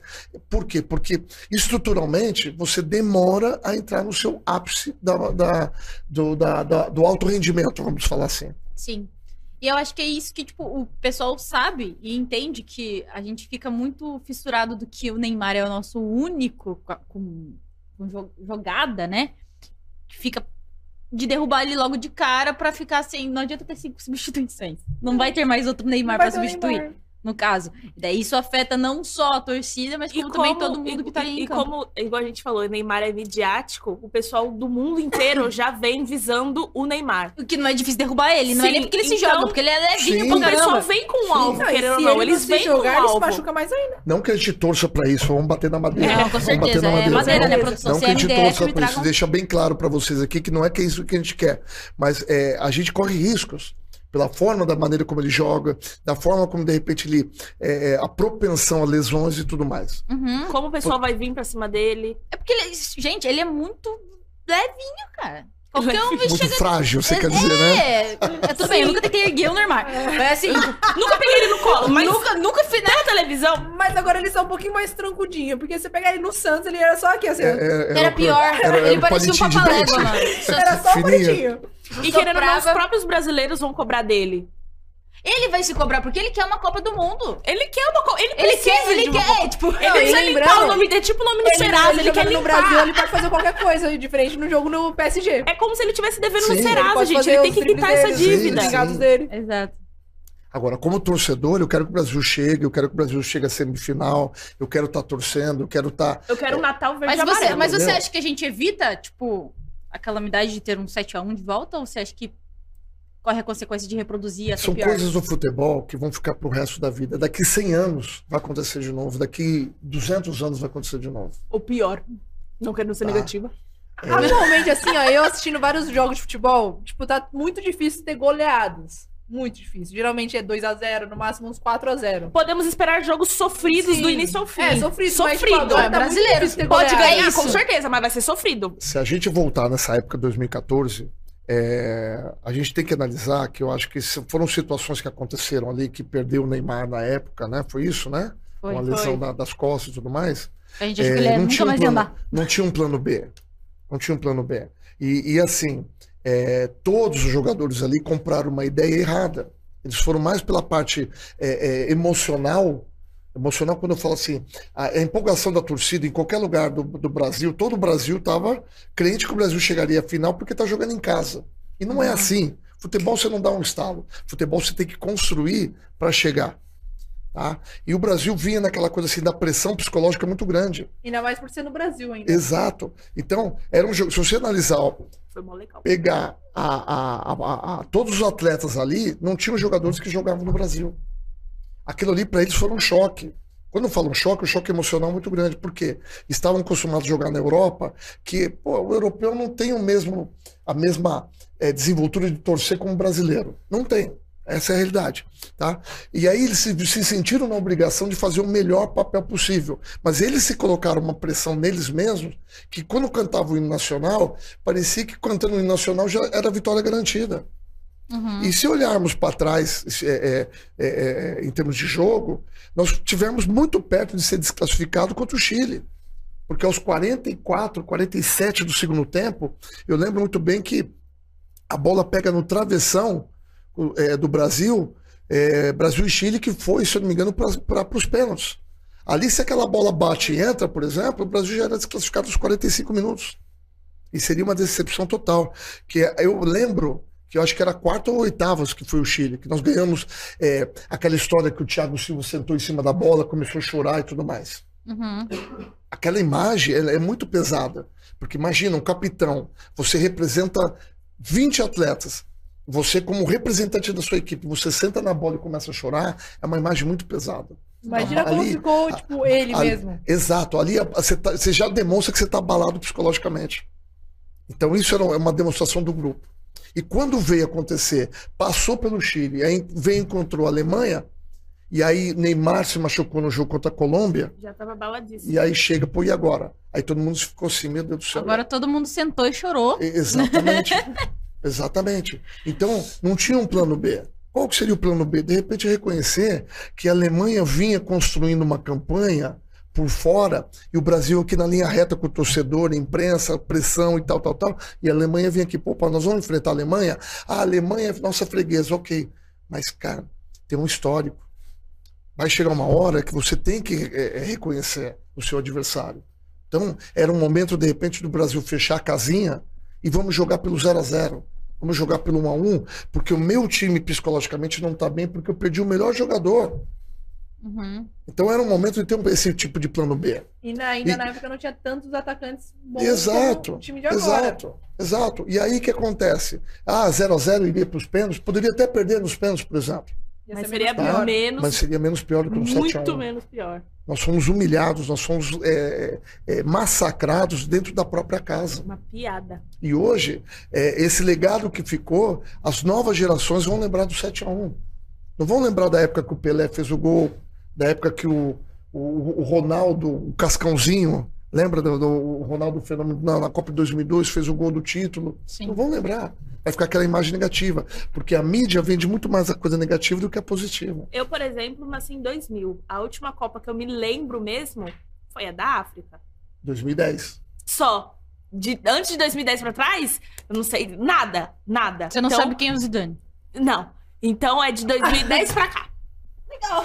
De 2010 pra cá. Legal. Eu sou literalmente. explica muito. Eu sou literalmente a geração Literalmente, Neymar. é, literalmente Neymar, a geração Neymar. É, pô, Tá? Então nós somos 2000 assim. A Copa de 2010 eu já tinha 10 anos. É, ainda, ainda lembro pouco, tinha 10 anos. Ela é mais Mas é nova, muito um bacana, ficou, fica marcado. Quando você tiver seus 50, 60 anos, você vai lembrar, você vai passar pro seu neto, passar pra sua neta. E foi uma das Copas que eu mais gostei de 2010. Foi muita É alegria. Só por causa da abertura. Foi muita alegria. O Waka Waka Shakira Então entregou demais. hoje, hoje, nós estamos muito perto, muito perto, é a realidade, de perder essas cinco estrelas no peito que nós temos. Porque outras seleções estão chegando. A Itália, propriamente uma Alemanha. Uhum. Então, é a realidade. A Itália não tá esse ano, tá tudo Nós certo. temos que ter essa conscientização. Sentimento, E né? nós, e nós temos que mudar, nós temos que mudar esse conceito. Porque as novas gerações do futebol, elas estão sendo copiadas de uma forma europeia. Nós estamos entrando, nós estamos perdendo o gingado Tá padronizando. exatamente e padronizando o estilo europeu. Isso é péssimo pro futebol brasileiro. Agora, Uhum. concordo, organização, é, é, como é que fala? Culturalmente a gente precisa mudar e mudar muito em todos os aspectos, em todos os aspectos. Não só os atletas, mas como torcedor.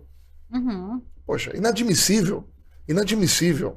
Por exemplo, você tá lá numa arena, vamos, vamos pegar o Palmeiras, por exemplo, no Allianz Parque, que você tem acesso ali a 3 metros, você colocar 500 policiais em volta, porque o torcedor não pode pular. Não é muito mais fácil colocar uma regra, se invadir o campo, o clube está penalizado. Pois é, aqueles, aqueles caras só atrapalham pra você assistir, meu. Ficar até lá Então- na sua frente. Exato. Aí é exatamente isso, entendeu? Então tá, tá aquela, aquela, aquela segurança ali contratada e, e a cada cinco metros tem um. Aí você faz a volta no estádio, tem mais de 200.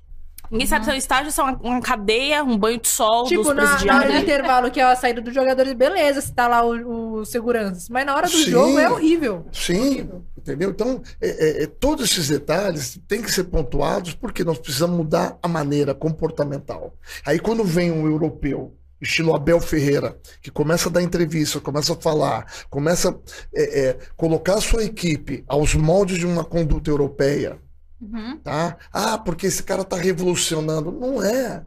É a coisa mais natural. Para você fazer, você tem que ter organização, você tem que ter pontualidade, você tem que ter comprometimento. É a sua profissão. Eu vou dizer, vocês vão fazer o seu programa aqui, vocês vão chegar a hora que vocês querem. Vocês têm um compromisso. Compromisso com o público, compromisso com, com o respeito mútuo de horário. E é isso. Então, é, é, a parte comportamental do brasileiro que precisa mudar. E isso ninguém toca. É, é impressionante, mas o talento, existe o talento ainda. Só que ele passou a ser o segundo ou terceiro plano. Não é uma coisa mais Pois é. importante hoje no momento. Hoje a imagem é muito mais importante que a gente vê jogadores, por exemplo, tem um, um, um vídeo, acho que se eu não me engano, de 2018, que passa, os jogadores estão na frente do espelho, cinco minutos antes de acessar o campo, arrumando o cabelo, Uhum. Passando gel, penteando, olhando. Agora tá dá pra gente saber, porque todos os times têm bastidores no, no canal no YouTube. Exato, tá entendendo? Então a imagem hoje ela prevalece muito. Então é, é o politicamente correto. É o que vende, é o que faz. E você acha que isso prejudicou o fato que, principalmente eu não vejo mais hoje em dia, é, a quantidade de crianças que gostariam de ser jogadores de futebol? Que antigamente era o trabalho do, do momento. O que você quer ser quando crescer? Ah, eu quero ser jogador de futebol. E você acha que isso tá tomando, perdendo espaço e, e por conta disso a gente não tenha mais tantos talentos igual o Neymar? Perfeito. Sua colocação é perfeita. Nós estamos perdendo espaço para hoje o videogame. Porque. Para criança, para criança, juro, para criança é muito mais fácil estar cômodo. A mãe tá lá eh, trabalhando e o garoto tá no- no- na sala, ou na, hoje é estúdio, né, que fala na, na sala de, de games, jogando. Ele tá Uhum. sentadinho lá, compenetrado na tela. Eu acho que hoje em dia é muito mais fácil eu querer ser um, um pro player de, de games Ou do que Sim. também. ou E, youtuber. e Sim, nem, nem perfeito. só o gamer, mas como hoje em dia não vendem mais o futebol, a criança vai estar mais focada em ser famosa, em querer aparecer também, fazer o que os jogadores fazem. Só que, como não vendem os jogadores jogando, eles, o que, que os jogadores fazem? Ah, eles vão em festas, eles têm seguidores, eles são patrocinados, eles têm carrão. E o futebol se perdeu. É, exatamente, é muito louco, mas é a realidade. Por exemplo, hoje nós vemos aí na televisão é, é, é, emissoras fazendo pacote que só falta empurrar de graça para você. Uhum. E Antigamente era um absurdo. E antigamente, há, há 10 privilégio. anos atrás. Tava no radinho aqui, ó. é, é, exato, era um absurdo de caro para você fazer uma assinatura. Eu não vou dar nomes, mas fazer uma assinatura era um absurdo de caro. E hoje não. ca- Olha, fica com o meu pacote. Uhum. Por quê? favor. Porque nós estamos perdendo o mercado. Sim. Justamente para essa nova fase das crianças que estão é, é, observando que é muito mais cômodo eu me especializar, que eu não tenho dano corporal, eu não tenho dano de repente tomar uma cabeçada e, e ter um problema de cabeça, eu não tenho dano de quebrar uma perna, quebrar um braço, então eu fico ali sentado. E aqui é muito mais rápido, muito mais prático. Não preciso ter um e, mais- treinamento. e hoje muito mais recurso, não só financeiro, Não, eu acho que Mas, tem treinamento, que é- eu acompanhava bastante a parte de, de esportes mesmo. O pessoal cansa, mas muito de forma mental. O que eu acho que muda é mais a questão da exposição e do fato que, tipo, eu não preciso ter um bom desempenho físico. Sim. Eu posso Sim. trabalhar apenas o meu mental. exato. E no futebol, tipo, você tem que trabalhar as duas coisas. As né? duas. Não Se você não tem o talento no pé, você É, vai. eu e acho aí, se a gente aliar que as crianças hoje atuais, por exemplo, eu vejo aí crianças, com, eu vejo mães, por exemplo, com a criança tá com um ano, ela já pega, dá o, o tablet ou dá o celular para a criança, e a criança fica ali, entendeu? Por mais que ela não tenha a coordenação motora adequada, mas ela já está na telinha, É, ela já está se especializando. o nosso time brasileiro de de jogadores de FIFA foram classificados ontem e estão indo para Copenhague, na Dinamarca, jogar final de Exato. FIFA. é, Dia 14. Então o videogame tá levando longe. Que isso. Não, E eu agradeço por isso. não, não que eu recrimine, não é Não, isso. não, de tá? maneira Quero nenhuma. deixar A gente claro. fica Pelo feliz. contrário, é um novo nicho no mercado que está explodindo e as crianças estão assim focadas. Acabou aquela coisa da criança de 3, 4 anos carregar uma bola debaixo do braço. Ah, mãe, eu quero jogar na, na quadra, eu quero jogar. Não. Hoje, a criança mal chega da escola, já almoça e vai pro videogame. É natural. É natural. Eu acho que não é nem só pelo fato do, do videogame ser mais. é, não, não diria nem acessível, mas pela variedade de universos dentro que você pode desfrutar do que ser apenas um jogador de futebol. Eu posso ser hoje um jogador de futebol, mas amanhã eu posso ser um fuzileiro jogando um Sim. CSGO. E, e aí é, é surreal a- o, o leque que você tem de Porque, querendo ou não, é, é muito ruim a gente colocar em quesito assim, de oportunidades. Você não tem muitas oportunidades hoje. É difícil, sim. Você tem que batalhar bastante se você quiser ser um jogador de futebol hoje em dia, ser reconhecido como Neymar, colocando assim, que é o padrão. O Neymar, inclusive, virou um padrão muito alto. E a partir do momento que a gente só exalta o Neymar, que tá muito longe, a, a criança que tá lá embaixo, ela fala: Meu, chegar ali Jamais é será. muito difícil. É muito difícil. Exato. Ninguém exalta um que, meu, conseguiu ali que é acessível. O acessível hoje em dia não é conhecido, só é conhecido que tá muito inacessível. Então, igual você disse, é muito mais fácil o videogame, eu posso ser o que eu quiser e eu não preciso lutar tanto pra isso. É muito mais fácil. Vamos, vamos fazer uma comparação. Eu acho que não é mais fácil, mas Tem mais oportunidades. não só mais oportunidades, mas eu diria assim que é muito mais. Eles encorajam mais. Sim. Você vê. Vou trazer uma figura. A gente trouxe Neymar, né? Por meio que é uma, uma figura bem inalcançável. Mas vamos trazer o Nobru, que era do meio da favela, que usava o celular do pai dele, virou um, um, um grande campeão de Free Fire, que foi um jogo que entrou dentro das favelas, dentro da comunidade. E, E só com o celular. e virou, exatamente, virou um mundial, uma. Eu digo que uma loucura generalizada de todos, né? Não tem quem não jogasse Free Fire. E isso faz com que o quê? Que a pessoa que tá lá na comunidade fala assim, cara, se ele conseguiu, ele tava aqui no meio, eu consigo também.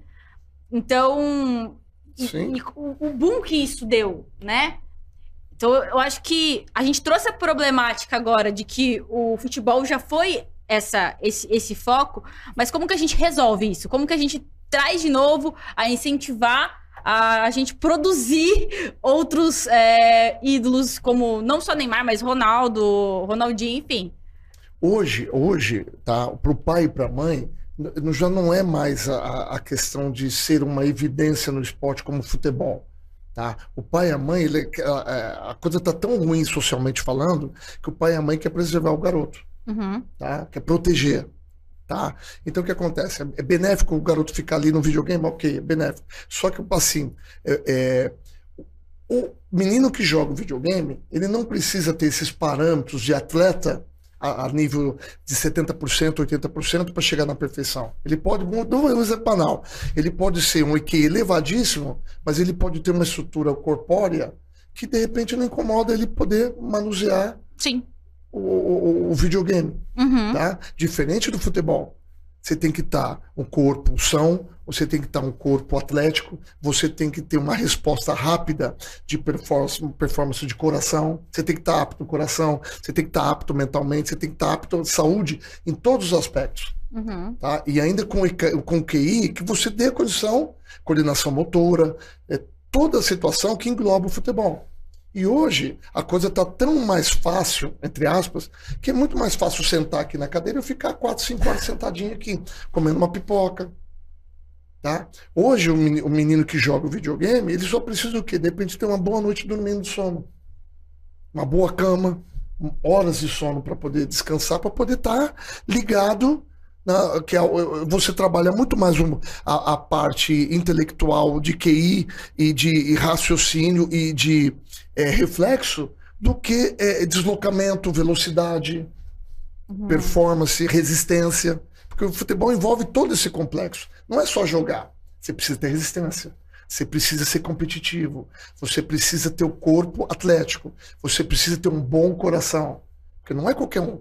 Uhum. Você passa por N testes para chegar até essa condição. Cada dia é um treino. Exatamente isso. O coração do atleta é diferenciado. treino. O coração do atleta, por exemplo, até hoje, eu sou chamado para fazer anualmente acompanhamento do Dante Passanese, porque o nosso coração é diferente. Nosso coração é, é um tamanho diferente. Por quê? Porque ele bomba mais sangue, ele tem mais batimento cardíaco, porque nossa, é, é, a nossa exigência é muito maior do que uma pessoa comum.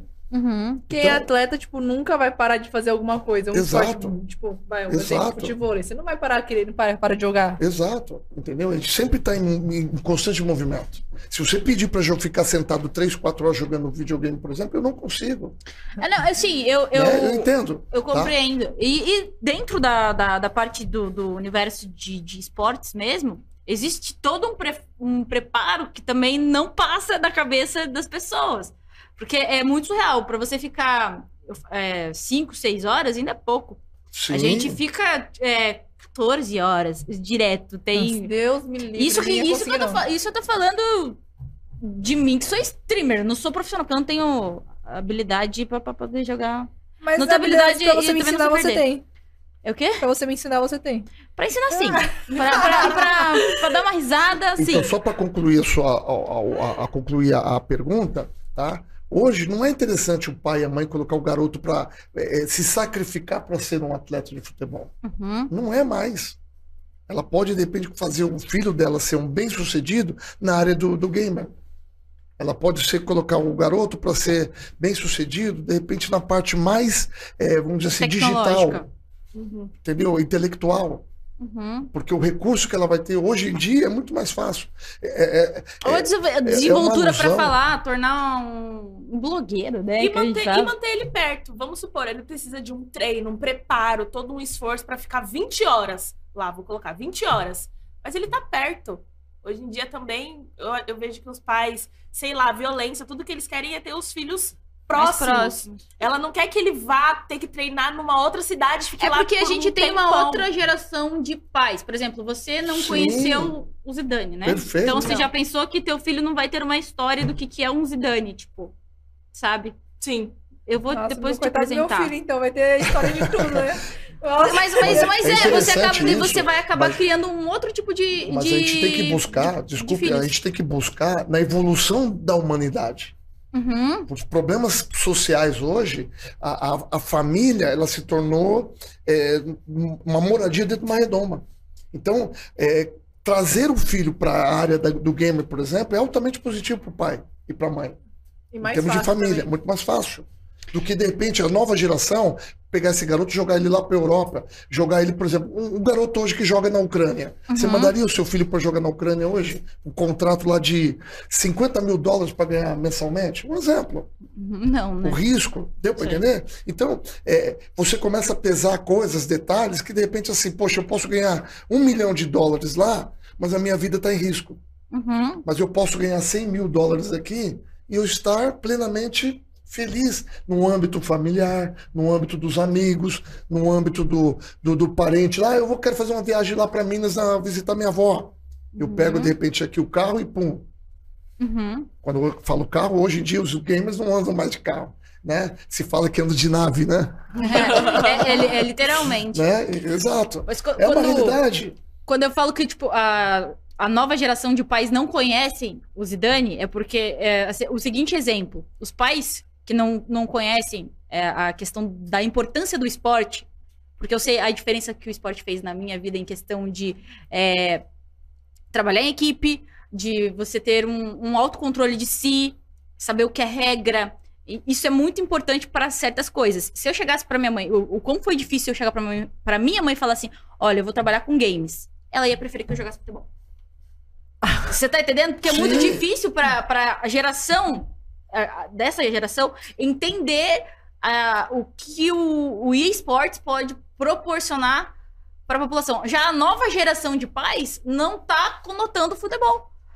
Ah, mas é Entendeu? isso mesmo. Quando eu, tipo, eu entrei na internet, não faz muito tempo que eu trabalho na internet. Quando eu entrei, meu pai falou: que merda é essa? É, é literalmente, Como porque assim é uma geração com tudo isso de atrás da seguidor? Eu gente. falei, gente. Então, existem a E geração vai rolar isso. Ai, no É. Vai. futuro, ah, eu quero ser jogador de futebol. Não, jogador de não- futebol. não tá. Olha o tanto de É. videogame que tem aqui, você quer jogar futebol. É Exi- exato. Por isso que eu falo. é, o meu avô já chegava com a, com, a, com a bola, com a chuteirinha e, ó, tó, é o presente que eu tô dando. Hoje não. Vai jogar futebol, moleque. É, exato, exatamente. Era empurrava. fazer isso. Hoje não, hoje a realidade é essa. E, e, assim, é, é- é importante isso, não estou discriminando. Pelo não, sim. É a evolução dos tempos. Porque é um novo nicho no mercado que tem patrocinadores, tem empresas que estão investindo.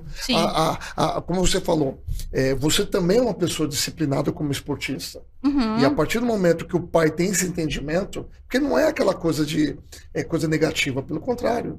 Poxa, eu vejo, acompanho é, é, eventos, Uhum. eventos de gamers aí que são é, é, é, mirabólicos, assim, é tudo de bom, coisa que o futebol não proporciona, Uhum. entendeu? Então, é, essa nova é, é, situação do- do- dos gamers, ela é muito importante, muito importante, tá?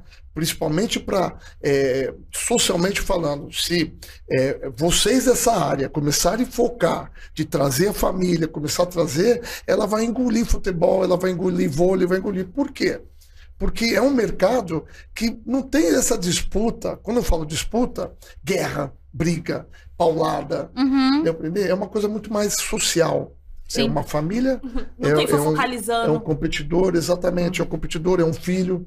Porque o pai de lá, ele se coloca no lugar do pai de cá. Sim. Porque o filho dele está disputando com o meu, mas é uma disputa o que você está sentado aí, eu estou aqui. Um exemplo falando, perdão. Uhum. Mas assim, né, são equipes separadas, mas assim, não tem um contato físico, não tem ofensa, não tem aquela coisa de eh, xingamento, Uhum. entendeu? Não vai ter Bullying. 825 mil pessoas em volta te xingando. Só, Ao vivo. Só por mensagem. Por mensagem, mas tipo assim, não tem a pressão só no de um estádio Exato, inteiro a pre- gritando. Exato, exatamente. Não A, tem presen- essa- a essa presença. pressão. a- Vai ter a- um monte de a- a xinga nos pressão comentários presencial. mesmo. Mas é um, um outro. Não, até rola pressão é, presencial, porém não. Eu não. Nessa nunca magnitude. vivenciei. Não, é gigantesco. Ah, É, Os, os eventos tenho. de finais é Não gigantesco. tenho? Mas é, o torcedor, ele é mais apaixonado, que a gente volta pro, pro futebol lá do Exato. início. Aham. Entendeu? Tem sim o pessoal tóxico, tem, Mas é sempre minoria. vai ter. Mas é, a gente não vê a mídia dá tanto é, Foco. foco nisso. E, e uma coisa que a gente tava falando é igual, igual essa mudança, assim. A sua mãe esperava uma jogadora de futebol. Aí chegou algo que ela não conhecia, uma gamer. Já fugiu do que ela esperava. Não, é que nem eu falei assim, tipo, eu me formei em educação física. Eu faço algo completamente diferente. Sim, não, mas o que eu quero dizer é que, por exemplo, quando chegar o meu filho, pode não ser gamer mais. Pode ser uma coisa que já não é da minha noção. O meu filho vai me apresentar uma coisa nova e eu posso ter a mesma reação. Tipo, Cara, eu Não, pelo pensado amor de Deus, vai ser gamer. a bater um Vai- desespero. pelo amor de Deus, pega o videogame e vai ser gamer. Porque ele vai me apresentar um. um- Um outro universo, outro vai universo. ser TikToker, né? Exato, E, exato. e o, e o avô, e o avô que participou. Exatamente isso, é bacana, é interessante. E o avô que participou da Copa de certo. 98, que já não entendia game, vai falar: Meu, o que que tá acontecendo? O que, que, que que tá virando isso? É, eu, eu, provavelmente vou chegar pro favor aí. E, e isso Eu tudo, isso tudo é, é uma evolução natural porque a globalização que a internet proporcionou Uhum. é, a- é a proximidade de você estar jogando aqui com uma pessoa que está no Japão. A gente vai entrar agora também falando de um, um outro universo que vai entrar, que é esse metaverso. Tá no início, tá. Mas ele vai ser englobado isso na nossa vida de uma maneira muito é, feroz, eu diria, porque as pessoas elas estão investindo muito nisso. E tem uma hora que ou você se adequa ou você fica Exato. ultrapassado. Exato. Ou você fica. Ultrapassado é pouco, ou você fica de fora. As é pessoas como se vão ir as pro pessoas estádio através do, do VR. Entendeu? E, e para o esporte, para as novas gerações, é, ter a possibilidade de um esporte, que o esporte ela envolve muita coisa, como eu falei, como você falou bem, sociabilização, é, e- é, é respeito mútuo do seu companheiro de equipe, Uhum, É, disciplina, exatamente. entendeu? Então não é só jogar. As pessoas entendem quando falam assim, ah, futebol é esporte. Não é, é- envolve muita coisa. E, e Imagina, pra- é 11 pessoas dentro do campo ali. Você tem que saber lidar com as 11 pessoas dentro do campo, fora os reservas, fora o, o técnico, fora todo mundo ali fora. então, É, e foi, e foi, foi super trabalhoso poder mostrar pros pais literalmente isso, que, tipo, o game, ele também, ele envolve disciplina, porque se você não tiver disciplina, você não vai conseguir entrar numa forma competitiva, vai ser sempre uma brincadeira. Então você não vai desenvolver como um, um atleta, tipo, pro player de games. Exatamente. Então envolve treinamento. Exatamente. Entendeu? Se você não treinar aquela quantidade exata de 12 horas, 10, 8, e você não vai estar apta a, de repente, a ter uma competição a um nível elevado. Então, Uhum. você tem que seguir uma disciplina, regras que você tem que chegar ao objetivo, Uhum. tá? Para ter o retorno do patrocinador, para ter o retorno da sua equipe e tudo mais. E o futebol, ele está perdendo espaço. Ele está perdendo muito espaço. Perdendo espaço, vamos lá, já começou pela situação seguinte. Vou ser claro para você. Torcidas de brigas, brigas de Uhum. torcida. Hoje, como é que eu vou levar o meu filho a um estádio, sendo que na saída tem briga lá no corredor, o cara armado? Ah, eu sou prova viva disso, que eu fui ir no estádio pela primeira vez esse ano. Porque minha mãe não deixava eu ir, É- porque é ela um morria de horror. medo. Hoje é um horror, é, uma- é uma- é um, é um campo de guerra. É, Então- eu só fui em então- estádio quando é joguinho bem amistoso, bem, bem tranquilinho, que era onde minha tia me levava. Mas se fosse, se tivesse um nível assim de, meu, vai ser um jogo minimamente grande, não leva. Nós vamos chegar a um certo momento, se não tiver medidas drásticas para mudar esse, conceito de é, rivalidade, Uhum. tá? Nós vamos ter um ponto seguinte, nós vamos, nós vamos jogar, modo dizer, né? Nós vamos jogar com o estádio vazio. Sem É que até torcida. então em São Paulo, clássico, você não pode ter du- duas torcidas. Só em São Paulo, né? Porque tipo, você vai fora Tudo de bem, São tem, Paulo. medir, tomar essa medida É. cabível, perfeito, legal, ok. Só que agora, a coisa, na- através das redes sociais e mídia, estão arrumando confrontos aqui na Barra Funda, arrumando confrontos ali na Itaquera. E o duro não é nem dentro do estádio, é fora. Contra- Exatamente. Fica esperando, né? E, a- e aí você vê que não tem o apoio, de repente, de uma situação da sociedade. Não estou te falando da, da- do, do meu próximo ou da minha próxima, não. Estou falando da parte da polícia, de eh, proteção. Porque você pega seu filho de 3, 4 anos, por exemplo, você está com ele no colo, você está com a camisa verde. O cara vai achar que você é torcedor, ele vai dar uma paulada na sua cabeça. Não, você é um pai de família. Eu tenho uma história que remete muito a isso. Eu tava. Eu sou natural de Curitiba, né? E eu fui fazer alguma coisa X no centro da cidade. Tava com uma camiseta verde, que é do Curitiba, no caso, né? Que o pessoal associa. E tava tendo o jogo do Curitiba com o Atlético Paranaense. E lá é estrago também. Sim, sim. E lá, tipo, não tem metrô, então é aqueles beira articulados, né? E eu tava lá esperando pra ir para o centro da cidade, que eu ia ter, tipo, acho que eu ia no shopping, sei lá, nem lembro direito. Mas eu entrei dentro do ônibus e tava a torcida do Atlético inteira dentro do ônibus. E um conhecido meu chegou e olhou, tipo, por- por Deus, ele me encontrou lá, porque eu fiquei perdida. Eu falei assim, o que que tá acontecendo? Ninguém me avisou nada, o que que tá rolando, né? E o pessoal, sei lá, literalmente do ônibus pular. E eu entrei assim, isso eu, eu acho que eu tinha acabado de chegar, eu não vi que tinha. Então eu não queria perder o ônibus, eu entrei. Quando eu entrei, a porta fechou, eu falei, danou-se. Tipo, o que eu tô fazendo aqui dentro? e esse conhecido, ele me viu dentro do ônibus, ele falou assim: Lê, fica perto de mim e desce no próximo ponto. Eu falei assim, mas por quê? Não, porque você tá de verde, ninguém vai entender que você não é torcedor, torcedora. Tipo, você, cara, eu não sabia que tava tendo jogo aquele dia. E realmente o pessoal não procura ver se você participa ou não. Não tem um. Vamos, vamos medir as consequências. Eu, eu, eu moro na Barra Funda. E eu pegava metrô e tudo mais. Então, tipo assim, eu tinha que estar ciente dos dias de jogo. Porque quando eu estudava no, no ensino médio, a gente não tinha uniforme. Então eu podia ir com qualquer roupa. E eu tinha que estar muito atenta em dias de jogo. Eu estudava numa escola que é atrás do Bourbon. Então, tipo assim, eu passava por ali. E, e eu tinha que estar atenta a dias de jogo. Porque, tipo assim, pra não usar camiseta vermelha, Pra não usar a camiseta, sei lá, preto Era melhor branco. você sair de verde. É, entendeu? Era melhor Então, você sair de verde. eu, eu, É. eu tinha que ter essa preocupação. Em casa, minha avó tinha essa preocupação, tipo assim, hoje é quarta-feira. Cuidado com a roupa que você vai pra Sim, escola é um hoje. absurdo. Então, culturalmente, nós precisamos mudar. Então, o futebol está perdendo para esse espaço, principalmente nesse aspecto. Uhum. Já não estamos perdendo torcedores. Aí o clube cria pacotes, isso aqui, torcedor avante e tal. Aí você entra na internet, de repente, quantos, quantos cabe aí no Allianz Parque, por exemplo? 40 mil pessoas? Aí tem 80 mil pessoas, 80 mil sócios. Se tem 80 mil sócios, teoricamente é um estádio lotado e mais outro. É o dobro. Eu pago, mas eu não posso assistir meu time porque na hora de comprar só cabe 40 mil pessoas. Uhum. Então vai Olha a, a assim. dimensão que a coisa vai se aprofundando.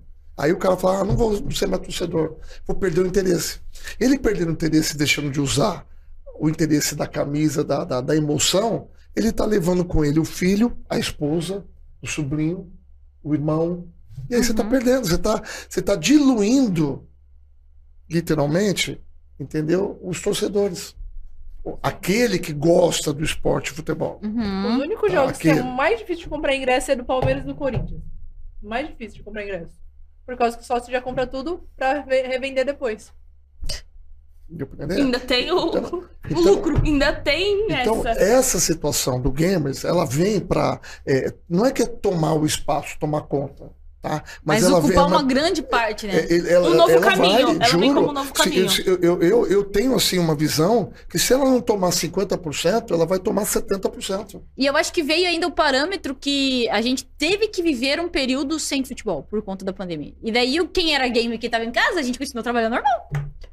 Então, as pessoas, elas, se elas não prestavam atenção, elas acabaram voltando os olhos porque era o que poderia O que distrair no tinha. momento. Aí, aí eu vou dizer a visão do empresário, do empresário que quer patrocinar os gamers, onde tem confusão, onde tem briga, aonde a minha marca ela está sendo depreciada. Uhum. Então é esse o questionamento que começa com- onde eu falo para você, eu tenho o bolo, só que a fatia do bolo aqui eu vou tirar um quarto do bolo, vai ser o futebol e o resto todo vai ser o gamers. Porque é muito mais, muito mais é, prazeroso para a empresa, como patrocinador, entrar numa coisa que a imagem dela, da empresa, vai ser positiva, como retorno, como amplitude e o campo que alcança Uhum. do que o futebol. Futebol, hoje, uma marca exposta numa camisa, por exemplo, tá ali. Só que se não tiver 20 mil pessoas assistindo, Você não vai saber o que que é a marca. vai saber que é a marca. Entendeu? Lógico que tem marcas aí que são impossíveis. Por exemplo, aquela marca de fast food que todo mundo vê o M ali, a criancinha passa lá e a mãe para aqui, que aqui eu quero comer o lanche. Uhum. ela já emplacou. Agora, nesse nicho novo, vou dar um exemplo, pode ser qualquer marca. Você aposta um milhão, aposto porque eu vou ter um retorno de 4, 5. Uhum. Porque não tem briga, não tem, não tem desgaste, não tem aquela coisa de, é, de, de é, é, depreciar e desgastar a marca. Uhum. E você, como uma é, gamer, por exemplo, você vai estar no seu uniforme, vai ter. pare- pare- desculpa a expressão, mas parece piloto de Fórmula 1. Parece mesmo. O, o- o uniforme hoje em dia é bem isso. Tá, tá entendendo? Por que, por que o piloto de Fórmula 1 daquela forma? Porque a Fórmula 1 hoje, não só hoje, mas ela sempre foi midiática em todos os aspectos, com glamour e tudo mais. Só que hoje você colocar a sua marca ali na, no, no- no uniforme do piloto, pô, o piloto é um ótimo piloto, colocar uma marca na Mercedes hoje, colocar uma marca na McLaren, na, na Red Bull, por exemplo, Uhum. você paga milhões, mas é o retorno que você tem.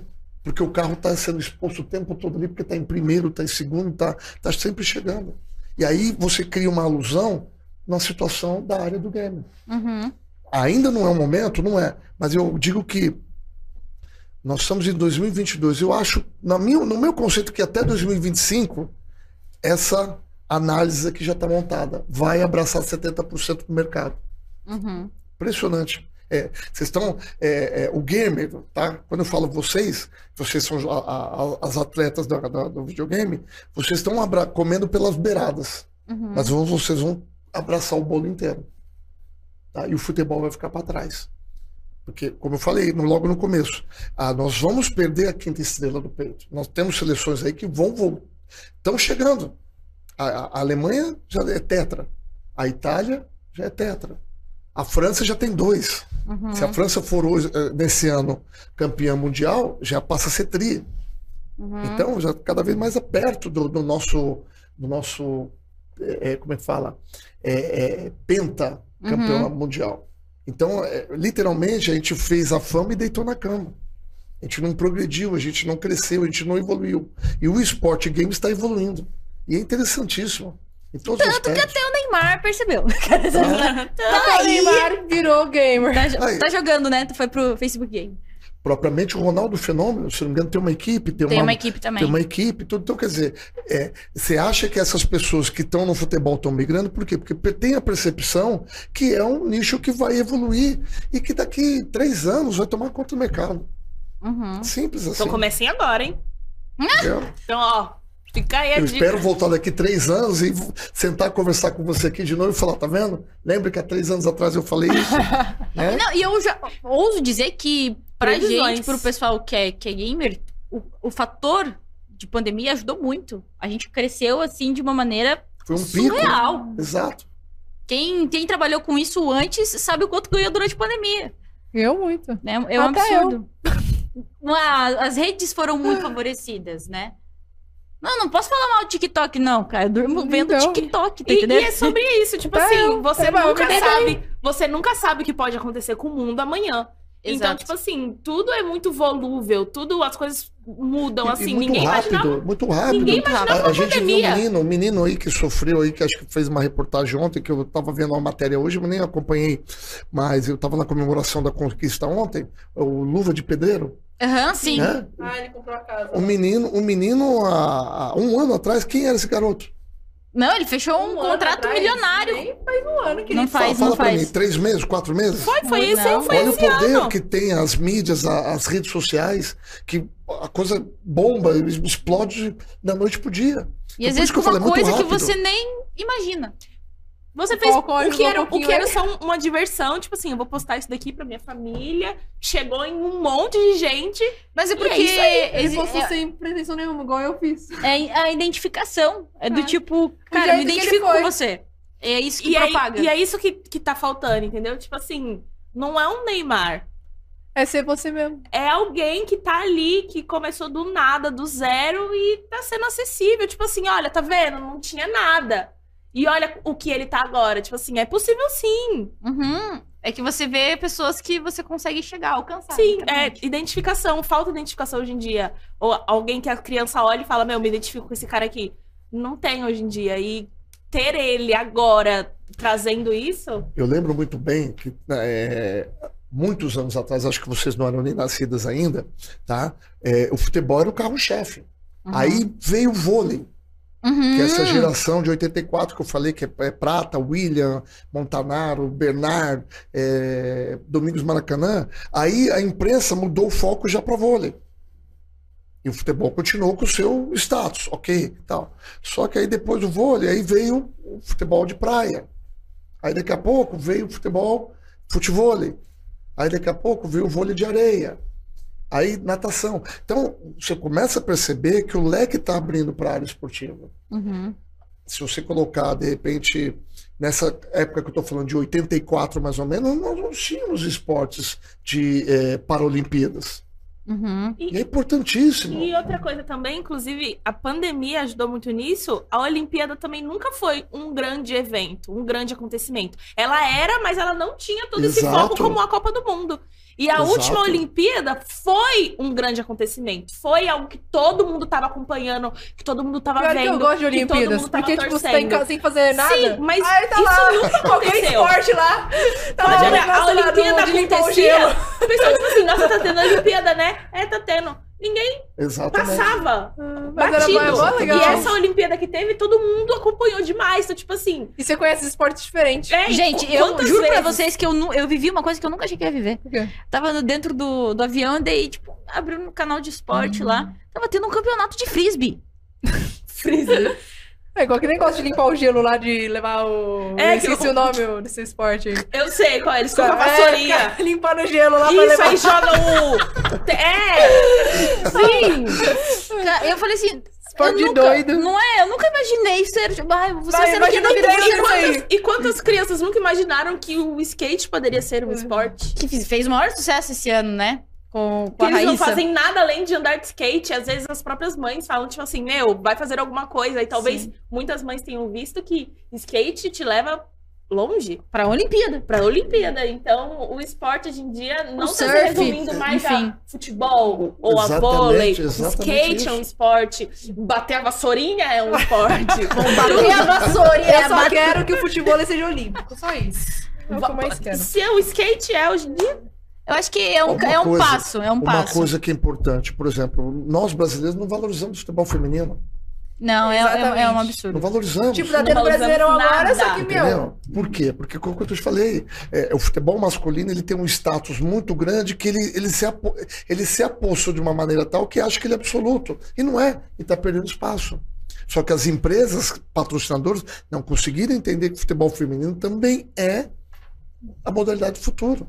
Uhum. E basicamente, quando fala futebol feminino, só lembra do Corinthians, né? Porque o Corinthians é um dos melhores times de São Sim, Paulo. hoje o Palmeiras está tá se aproximando aí Palmeiras tá devagarzinho, e né? tal, que tá, por causa é de principal. investimento. Por causa de investimento. Uhum. Então, é, teria que ser natural. Teria que ser natural, de repente, é, é, como acho que há pouco tempo colocaram, uma equipe como o Palmeiras tem o futebol masculino e feminino. É, que agora é obrigatório também. Hoje é de obrigatório. Libertadores tem que ter Entendeu? feminino. E, e- e vou dizer, é um mercado nosso feminino que está muito abaixo do mercado europeu. Uhum. Muito. Está anos luz a- longe. Por exemplo, é o caso, nós estamos falando do Neymar. Mas a única referência que nós temos como uma jogadora de futebol feminino é, É a a Marta. Marta. A geração dela está acabando. Uhum. Daqui a pouco ela está se aposentando. A Quem está chegando? Então, a Quem tá Formiga- vindo? A Formiga tá jogando ainda, né? Ah, mas também tá acabando. Exatamente, é quem tá chegando. e quem vem depois? Então hoje o esporte, é, é, o praticar o esporte, ele está abrindo um leque muito importante, como você falou, o futebol. É, é- é- é um esporte agradável, é um esporte que você não tem contato físico, Se é um machuca, esporte é que uma você. É, é uma terapia. É uma terapia, porque você tem que estar bem preparado, você tem que estar tecnicamente bem para poder jo- jogar bola do outro lado.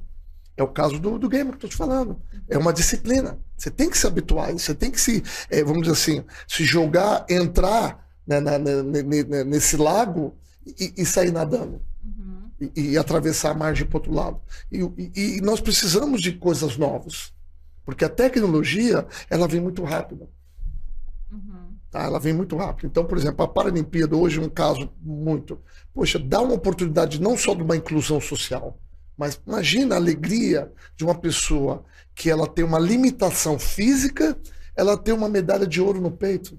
Qual seria a oportunidade na vida? Seu filho se coloca com o acumulado da empatia. Uhum. Amanhã você pode ter uma filha, você pode ter um filho numa situação dessa, um acidente. Amanhã mesmo nós podemos nos tornar uma pessoa que, de repente, num acidente de trabalho, num acidente de trânsito, alguma coisa, perder um membro, perder uma situação e se tornar um atleta desportivo paralímpico. Uhum. Então, culturalmente isso, nós temos que abrir a mente, nós temos que abrir le- o leque de situações que nos proporcionam bem-estar. E o esporte proporciona isso. Não é só o futebol. Qualquer tipo de esporte seja bem-vindo. Jogar ping-pong, jogar baralho, jogar o próprio Ronaldo, o Poké, é, Poké né? Stars, não sei o que. Entendeu? Você abre o leque, porque esporte é, movimenta qualquer situação. É a parte intelecto, é a parte é, coordena- coordenamotora, é a parte da. O atletismo é outra, outra situação diferente, né?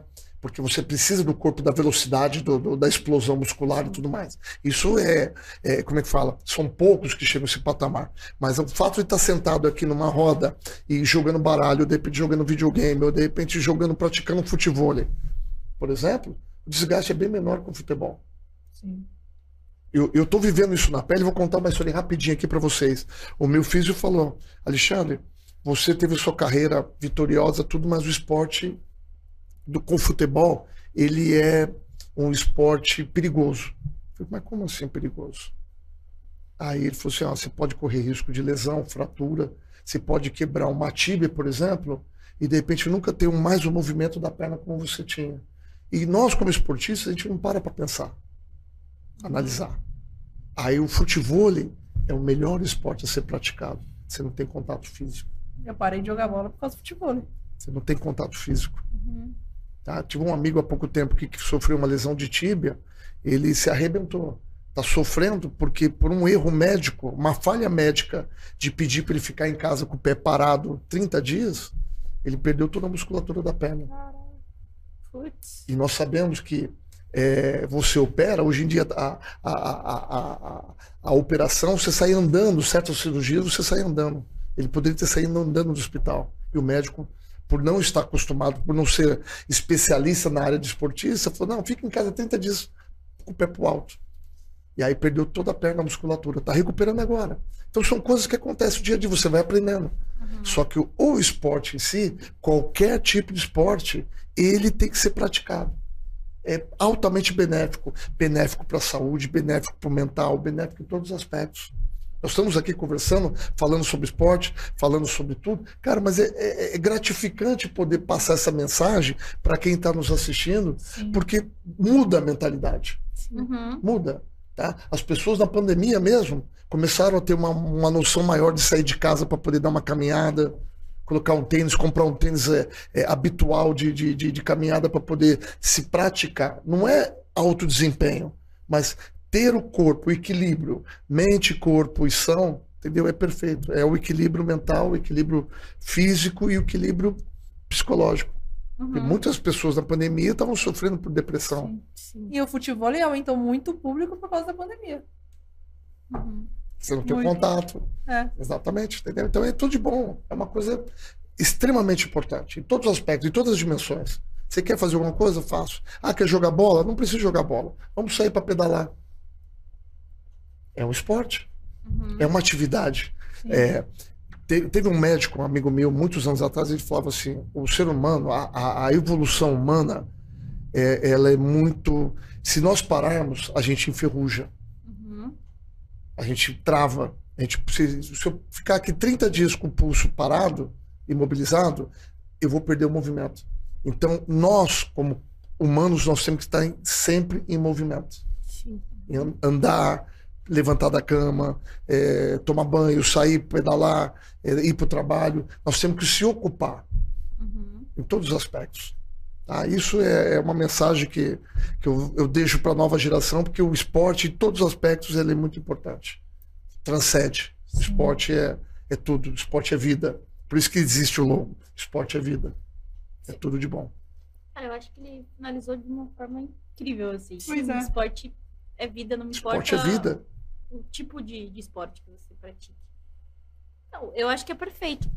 Perfeito. E eu vou fazer isso, né? Qual que você, você acha que vai ser... Eu acho que você deveria começar um futebolzinho.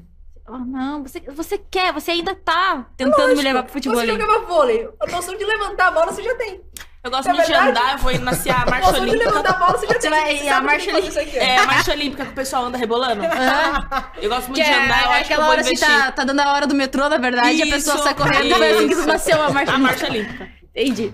Agora, um jogo. Não. Um jogo. Vai, vai, vai. Um Puxa pensei, falei. Mário. Um Um pensei, pensei e falei. falei. A gente dá um tema e você tem que falar a primeira coisa. Primeira. Primeiro Pensei, assim, pa- papum. pensei e falei. Exatamente. Ba- Bate, rebate, é isso? Isso. Isso. Primeira coisa que vier na sua cabeça, você, Você fala. você fala. Vamos começar leve. Um estádio. Lotado. É, um jogador. Pelé. Gostei. Esqueci qual eram os outros que a gente tinha pesquisado. Um time. Um time. Palmeiras. Aí não vale. Um nome pro seu time. Se você pudesse ter um time. Um nome. AR4. Academy. É que ele já tem. É, ele já tem. Mas não pode, você tem que inventar um agora. Não, mas ele inventou. É, Você vai veio na cabeça. Veio na cabeça, foi a primeira coisa que veio na cabeça. É, Uma posição. Zagueiro. Quando eu falo zagueiro, só desculpa aqui, que você tem a amplitude de todo o jogo, você tem a leitura de todos os movimentos dentro de campo.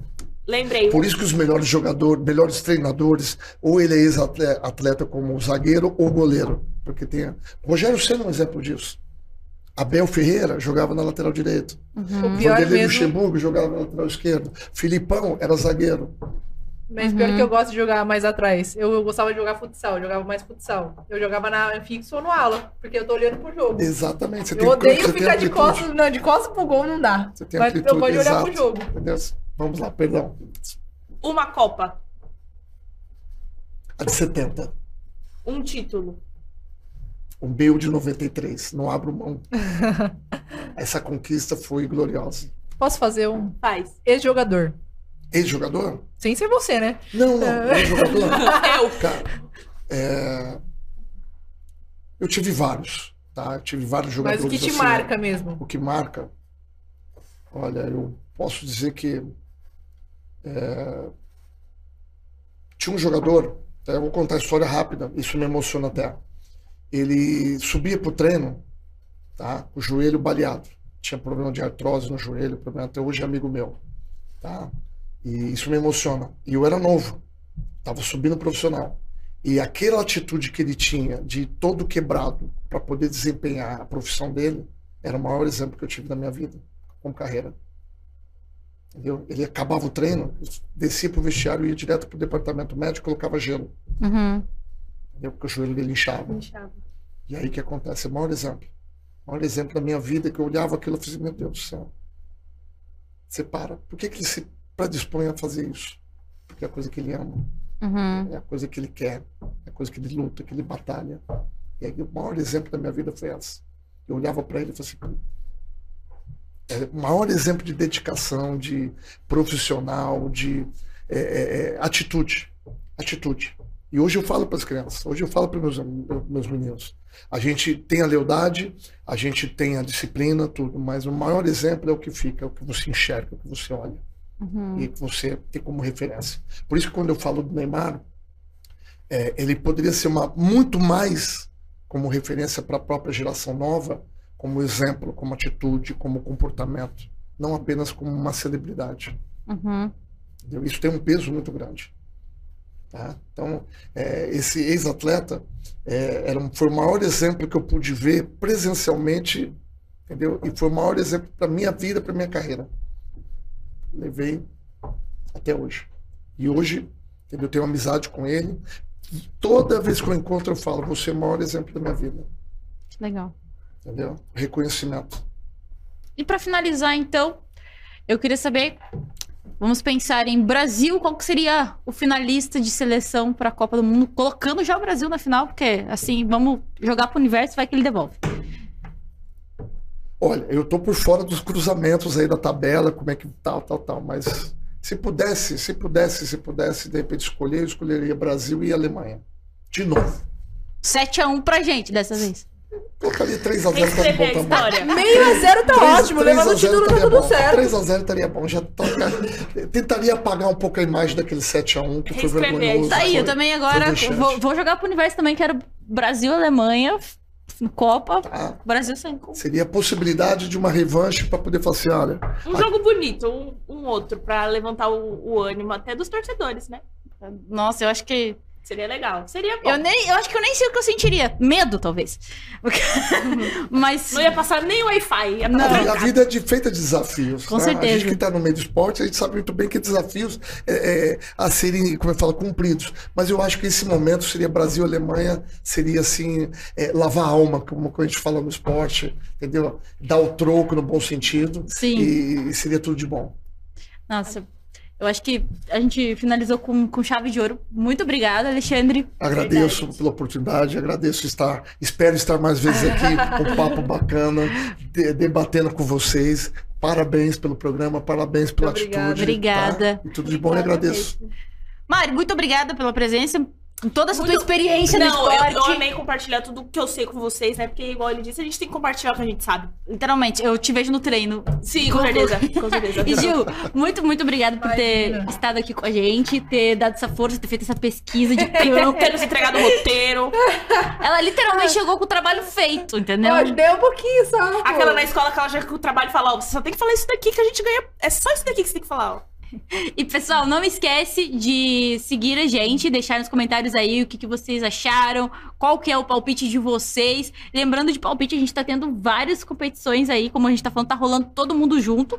Então bora Pois é. apostar, porque a gente gosta de, de, de tirar a sorte, bets. literalmente. É isso. É o melhor. Até o Fazer próximo programa, publi- pessoal. Fazer aquela publicação. Não, não, tá, tá valendo, viu? Ó lá. É assim que a gente é visto. É lógico. Aquela, aquela publi... Se quiser me notar Sport Bet, estou aqui livre, disposta a fazer várias publis pra vocês. E Então, lembrando obrigada. que não precisa ser um profissional, porque eu aposto sempre. Cara, a gente é assim mesmo. A vida é feita de desafios. Literalmente. Perfeito. Isso Até a próxima, galera.